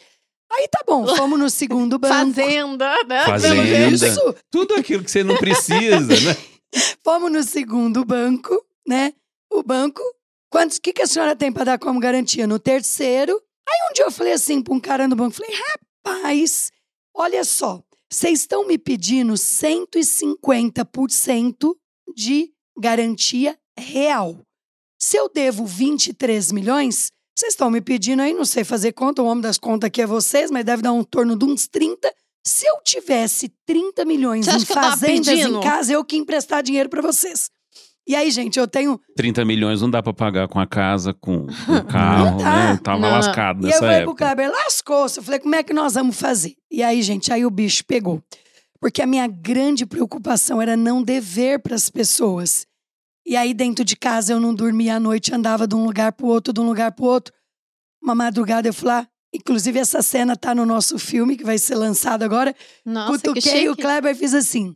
Kleber, ele o que foi, o que foi? Falei, já tive uma ideia. Quem vai interpretar a cara é Giovanna Antonelli. Kleber é o. Não, quem me interpreta é a Antônia Moraes, filha da Glória Pires, e o Kleber, É o Sidney o Sampaio. Sidney Sampaio. Olha, rapaz, Muito vocês estão lindo. muito chiques. Não, vamos ficar. e aí, o que, que aconteceu, né? Peguei, aí falou, qual é a ideia? Falei, vamos vender a empresa. A gente deve a empresa, paga todo mundo. Falou, ó, eu tô com saúde, você com saúde, os moleques estão aí firme e forte. A gente vende a empresa, paga todo mundo e começa do zero, sem nenhum problema. Caramba, então veja. Por, Jesus. por ter contado com essa linha do governo, quase vocês perderam tudo que tinham feito até então. Tudo. Tudo. Eu sempre falo pro pessoal que me segue, quem tem dívida fica frágil, porque precisa que as coisas deem certo, né? Isso. Vocês precisavam só que aquilo que foi previamente combinado acontecesse, mas de repente o combinado mudou. E essa tua fala é sábia, verdadeira e quem te ouve tem que seguir. Porque nós pagamos um preço muito caro por isso. E vocês venderam a E empresa combinados Não. mudam, né? Aí, mesmo? Exato. vendemos, olha o que acon- eu não, gente, não, não, a gente brincando. tava na famosa bacia das almas, né? Eu tô então a gente tava ali. A gente Esperando valia, um milagre, né?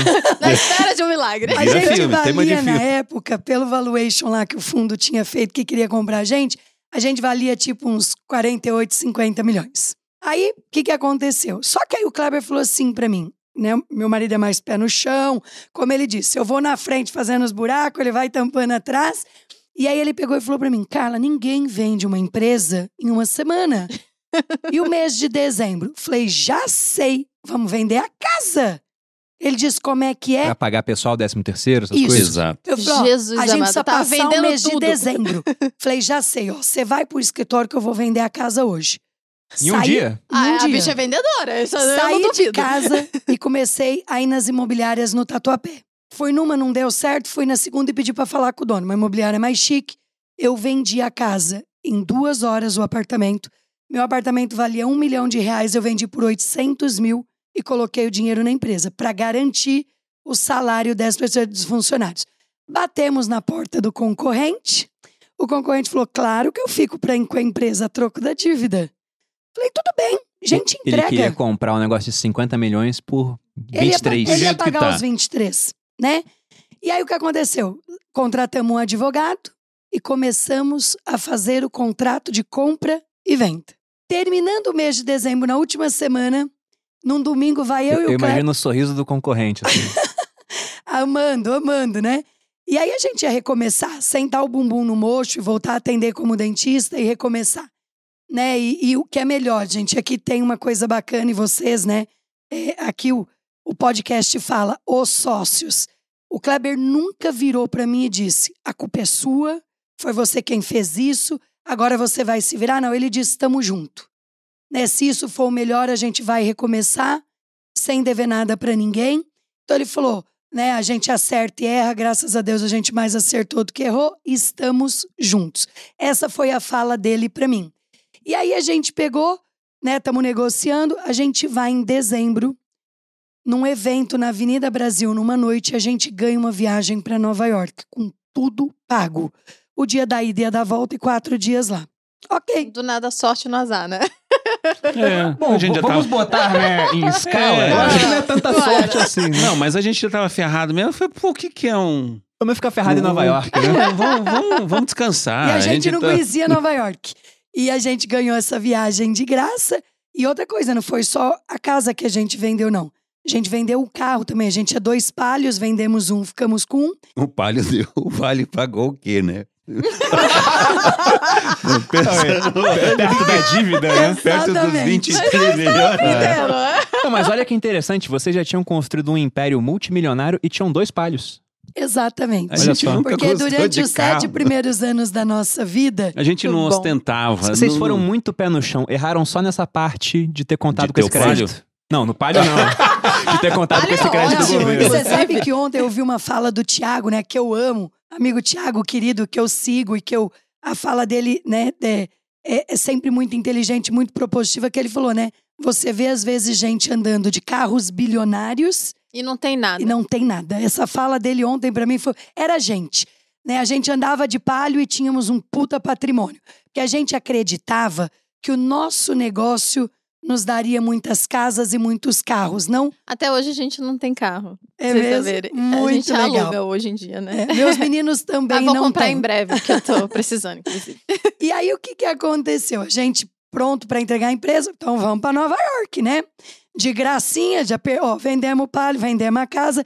E aí, gente, quando a gente vendeu o apartamento, eu pedi uma coisa para a pessoa. Se eu poderia ficar até eles venderem. Como a imobiliária falou para mim que ia demorar uns três meses para vender, eu acreditei nisso. Vendeu em uma semana. Nós tivemos que mudar para um apartamento alugado 53 metros quadrados e nós fomos morar nas caixas. E já tinha as crianças, né? Não, Já. e, e olha a cena que aconteceu. Meus meninos amavam morar naquele condomínio. E meu menino começou a chorar e dizer: Mãe, eu não quero mudar daqui. E aí tem até essa cena no filme onde eu me ajoelho e fico na altura deles e digo para eles: Nós erramos, nós precisamos pagar as pessoas e um dia a gente compra uma nova casa. E juntamos tudo, encaixotamos tudo e moramos nas caixas. E porque o que cabia num de 200 não cabia num de 53, ficou tudo empilhadinho. Tá bom, começou janeiro, negócio andando. Foram pra Nova York voltaram. Não, o, o negócio, a viagem para Nova York era no final do mês. Estou lá no escritório, né? Recebo uma placa de prata do Palácio dos Bandeirantes, me convidando para concorrer a um prêmio.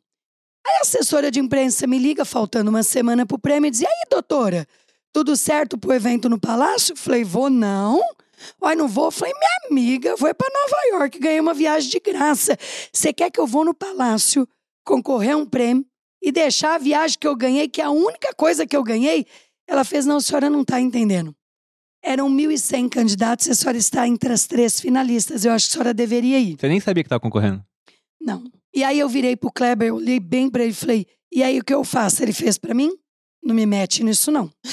Mas eu li, eu li o ofício, porque veio uma placa de prata, de, de uma placa, né?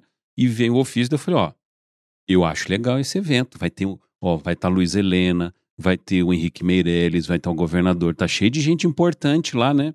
E acho que é legal você ir, pronto. Aí a gente decidiu lá que eu iria para Nova York, Que ia perder mesmo? ela ia, né, uns dias depois, se desse, tal.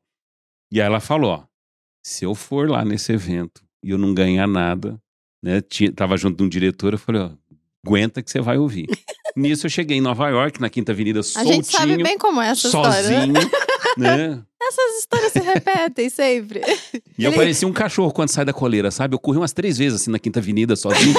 eu já tava ferrado tirava mesmo, deixa eu aproveitar centro. esse momento aqui. Tirava foto no Central Park e mandava pra mim. Eu dizia, hum, se eu, levar esse, se eu não levar esse prêmio?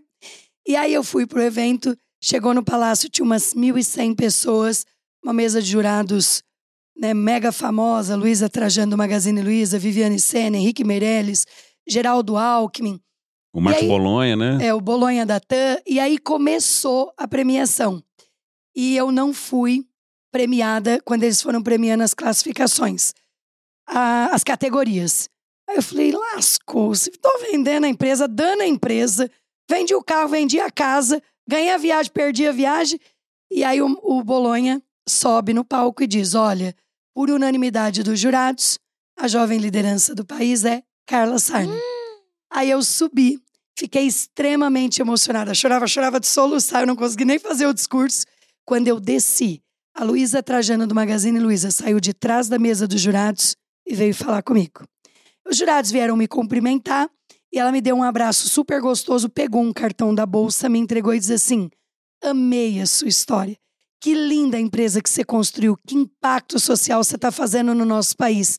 Ela falou para mim: vai almoçar comigo no Magazine? Toma aqui um cheque de 23 milhões. É. vai almoçar lá no Magazine comigo, né? Me ajeitei tudo, coloquei a melhor beca na segunda-feira e fui almoçar com a Luísa no Magazine. Tô lá almoçando com a Luísa no Magazine. No final da nossa conversa, eu falei: Ah, Luísa, eu tô vendendo a empresa. Ela fez, por quê? Aí eu contei a história. Falei, porque infelizmente o nosso país, né, o que ele sabe é, é é emprestar dinheiro para rico. Pois eu tenho até um, uma cena para contar disso que é muito engraçada que aconteceu em Harvard. E aí eu falei para ela, eu não tenho a garantia que os bancos querem. Eu não quero dever para as pessoas, então eu vou entregar a empresa. Ela fez duas perguntas para mim. Você quer vender a empresa? Eu disse, claro que não. Eu dediquei minha vida a esta empresa. E ela falou para mim, o que você precisa para não vender? Eu preciso que um banco acredite em mim e me empreste o dinheiro. Ela falou, peraí que eu vou te ajudar. Ela meteu a mão no telefone, ligou para um presidente de um banco e disse, eu estou com uma amiga com um problema e eu gostaria que vocês ajudassem ela para não vender a empresa. Ainda bem que esse filme tá saindo, pelo amor de Deus. Dois dias depois, aparecem uns engravatados lá no meu escritório. E eles, o que, que a senhora precisa? Eu, de 22 milhões, porque um eu já paguei com a venda do meu E apartamento. quais são as garantias que você tem para oferecer para nós? La garantia sou eu. Muito bom. Tem o pitoco, meu cachorro.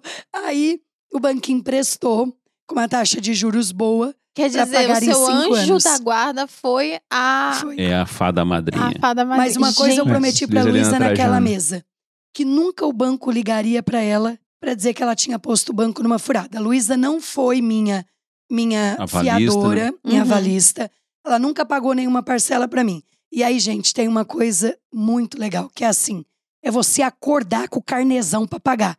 Todo dia primeiro eu tinha uma parcela de 800 mil pra pagar pro banco.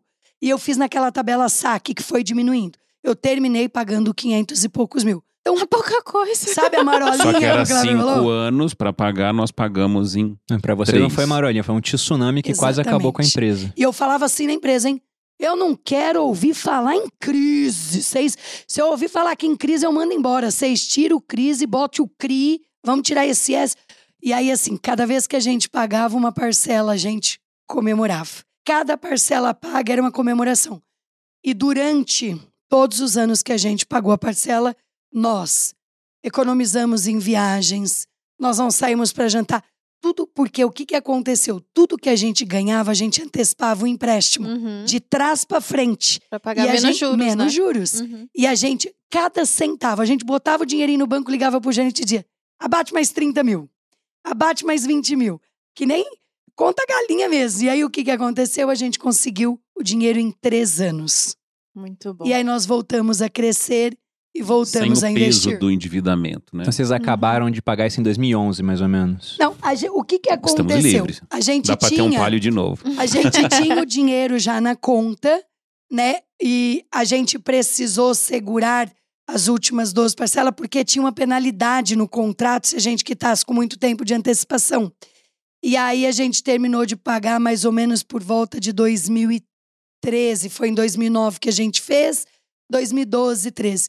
E aí o que que aconteceu? Nós começamos a fazer as coisas de forma diferente, se planejar mais. Aí É, nossa isso, isso que eu ia perguntar. Esse foi o maior erro da jornada, digamos assim. Porque Foi. quase acabou com ela, né? Foi. E disso vieram vários aprendizados. Quais foram os principais? Por mais troncho que seja o seu planejamento, ele precisa existir. Eu brinco e falo, né? O pessoal até dá risada que não conte com o ovo no cu da galinha antes dela botar, porque a gente deveria primeiro ter buscado dinheiro para depois sair construindo. Então a gente antecipa, antecipou os fatos, né? E o cronograma das Uhum. coisas, sabe? Na euforia de abrir, de. É, Às vezes é eu melhor- falo muito da diferença de velocidade e pressa. Né? Eles e às tiveram vezes, pressa nisso, Às né? vezes o Isso. empreendedor, na, na gana de todas as cartas e de todas as oportunidades que aparecem na mesa, você tem pressa de querer pegar todas. E aí você, às vezes, é, comete um erro que pode acabar com tudo. Então, é importante ter velocidade, mas não esquecendo que pô, planejar é importante. Começar a desenhar processo. Pô, nós somos uma franquia, você não tem como não fazer uma expansão bem alicerçada, porque senão começa, você começa a encher a mão de areia com os dedos abertos. Uhum. Começa a vazar demais. E aí é onde o bicho pega. Não, eu acho incrível. Vocês tiveram muitos acertos, né? Acertaram várias vezes assim. E um erro poderia ter sido fatal. Um erro poderia ter acabado com não, tudo. e teria sido, se, se eu não tivesse ido naquele prêmio, né? Eu falo que toda escolha exige uma renúncia. Eu renunciei a uma viagem de graça para ir concorrer a um prêmio. Se eu não tivesse ido, teria acabado.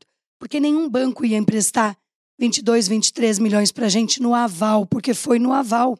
Uhum. né? E foi exatamente isso que aconteceu. E, e um dos preços que a gente pagou também foi na família, né? O- os meus filhos contam isso no filme. A gente saía de casa, eles estavam dormindo, a gente voltava para casa, eles estavam dormindo. Nós precisamos fazer serviço de 10, a gente não podia contratar gente. A gente chegava no escritório sete horas da manhã e saía uma hora da madrugada. A gente tinha que dar conta do serviço. O franqueado não tinha nada a ver com isso. A gente tinha que entregar com maestria. Aí no segundo ano a parcela diminuiu, aí já apareceu uma folguinha, depois no terceiro diminuiu mais ainda, e assim nós fomos caminhando. E aí depois que a gente terminou de pagar, a gente começou a olhar novos negócios e voltamos a, a crescer e a empreender.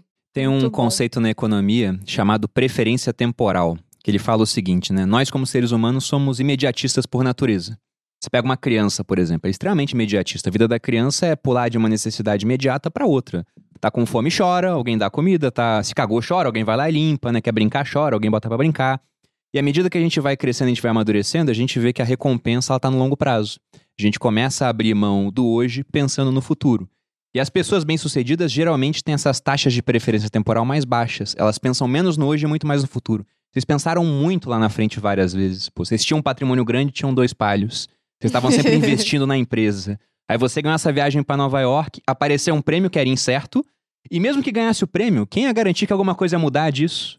Mas você falou, não, vou, vou encarar, vamos ver o que vai acontecer, né? Vocês fizeram isso como um casal. Gente, a história de vocês é, é fantástica. Surreal. E tem uma coisa, né, é, também bacana que assim, além, além da gente né, ter investido tudo que a gente ganhava, a gente sempre acreditou muito no nosso negócio. E às vezes a gente vê pessoas querendo empreender, mas ele não está disposto a abrir mão de nada, né? Uhum. Ele quer empreender, ele quer ter sucesso, mas ele não quer fazer escolhas. Eu falo que a gente pode ter tudo na vida que a gente quiser, mas uma coisa de cada vez. Uhum. Então você vai construindo.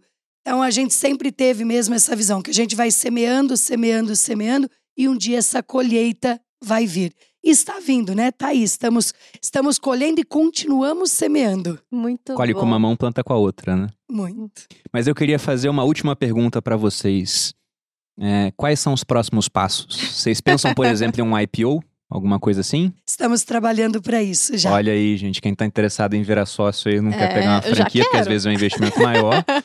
né? Poxa, muito bacana. Muito bom. Muito Olha, obrigada só por ter agradecer, vindo. gente, a Não, presença de espero, vocês. espero que todos os clientes de vocês, né, invistam aí no nosso negócio quando nós abrirmos o IPO, que todo mundo venha com a gente. Pô, Olha, que bacana. Depois dessa história, acho que Acho muito não difícil vão o pessoal não ficar impressionado. é verdade. Pessoal, muito obrigado mesmo pela presença de vocês. Esse é um dos episódios, já gravamos, sei lá, 20 até agora. Foi um dos que eu mais gostei, sinceramente. A história de vocês é- é inspiradora. Espero que o pessoal tenha pegado vários insights aqui, ensinamentos. E como que as pessoas encontram vocês para poder conhecer mais, aprender mais sobre as empresas de vocês, talvez virar um franqueado? Quais são os canais de contato? Olha, nós temos cada marca, né, tem um campo lá, tanto para trabalhar com, com a gente como para ser um franqueado, que seja um franqueado, e ele preenche o cadastro e aí ele recebe um material para ele conhecer um pouco mais sobre os nossos negócios. Eu Kleber também estamos bem atuantes nas redes sociais. O meu Instagram é DRA de doutor abreviado, carla.sarne. O meu é arroba Kleber Soares. Não, Kleber Sorridentes. Isso. Ah. Kleber Kleber com Sorridentes. C, com Kleber com C. Com C. Sorridentes, Ah, tá lá. O cabelo é o mesmo. né? Também tô no LinkedIn, quem quiser, né? Sabemos que um convidado é, é um cara que tem muito dinheiro quando ele tem o LinkedIn. É, o LinkedIn é Pessoal, especial. Nunca passaram o Então- LinkedIn aqui, primeira Achei vez. chique, achei chique, achei chique, achei chique. Gente, muito obrigada por ter vindo. A gente Prazer. adorou conhecer a história de vocês. Agora eu tô esperando o filme, porque eu quero ver. E o IPO, porque eu quero investir, não é mesmo? e para vocês que estão assistindo e gostaram, deem o like se você estiver no YouTube. A gente é, tem episódios novos todas as quintas-feiras no Spotify e nas outras plataformas de áudio, às seis da manhã, para vocês já fazerem o cardio do dia ouvindo a gente. E também no YouTube, meio-dia, com estreia. A gente sempre tá lá interagindo, conversando com vocês. E se inscreva no canal se você não é inscrito. E também vou aproveitar ah, para falar. vocês me acham no Malu Perini, né? Eu não falei. Exato, arroba Instagram, Malu Perini. arroba Malu Perini. Meu Instagram, arroba Bruna Perini, canal Você Mais Rico, vídeos segundas e quartas, e aqui no podcast Os Sócios. Inclusive, temos uma novidade para fechar aqui o podcast, É, que é a questão dos cortes do podcast. Muita gente perguntava pra gente se podia fazer corte. E, gente, pode, os cortes estão liberados, mas só peço que as pessoas tenham um bom senso para não pegar, por exemplo, uma fala da Carla, editar toda e transformar em uma outra coisa. É. né? Aí, se isso acontecer, a gente vai ter que falar com o YouTube para remover o corte. É até uma frase que é atribuída a vários franceses diferentes, Talleyrand, Voltaire, né? Alguns falam que foi do cardeal Richelieu. Ele falava que dê-me um punhado de linhas escritas pelo mais honesto dos homens e encontrarei um motivo para enforcá-lo. Então, se editar, às vezes vira um outro bicho. Só tenham esse cuidado. E, fazendo um corte do podcast, pedimos também a gentileza de colocar o link do episódio completo na descrição. É o mínimo, né? É, É, o mínimo. Eu- É o mínimo, Consideramos isso, né, uma maneira educada aí de retribuir o nosso trabalho. Mas, gente, muito obrigado. Valeu. Espero que tenham gostado. Muito. E desejo muito mais sucesso pra vocês do que já tiveram até agora. Gostamos muito, quero agradecer a todos os primos, né, pelo acolhimento aqui, a todos vocês e que vocês continuem aí trazendo esse legado, né, financeiro para toda a população, porque eu falo que hoje muito mais importante do que a gente ter conhecimento é a gente pôr em prática. Então a gente tem que pegar tudo isso que vocês ensinam e colocar em prática diariamente. E é isso que a gente faz. Show. Muito obrigada, Valeu. gente. Até a próxima. É isso, gente. Tchau, tchau. Beijos.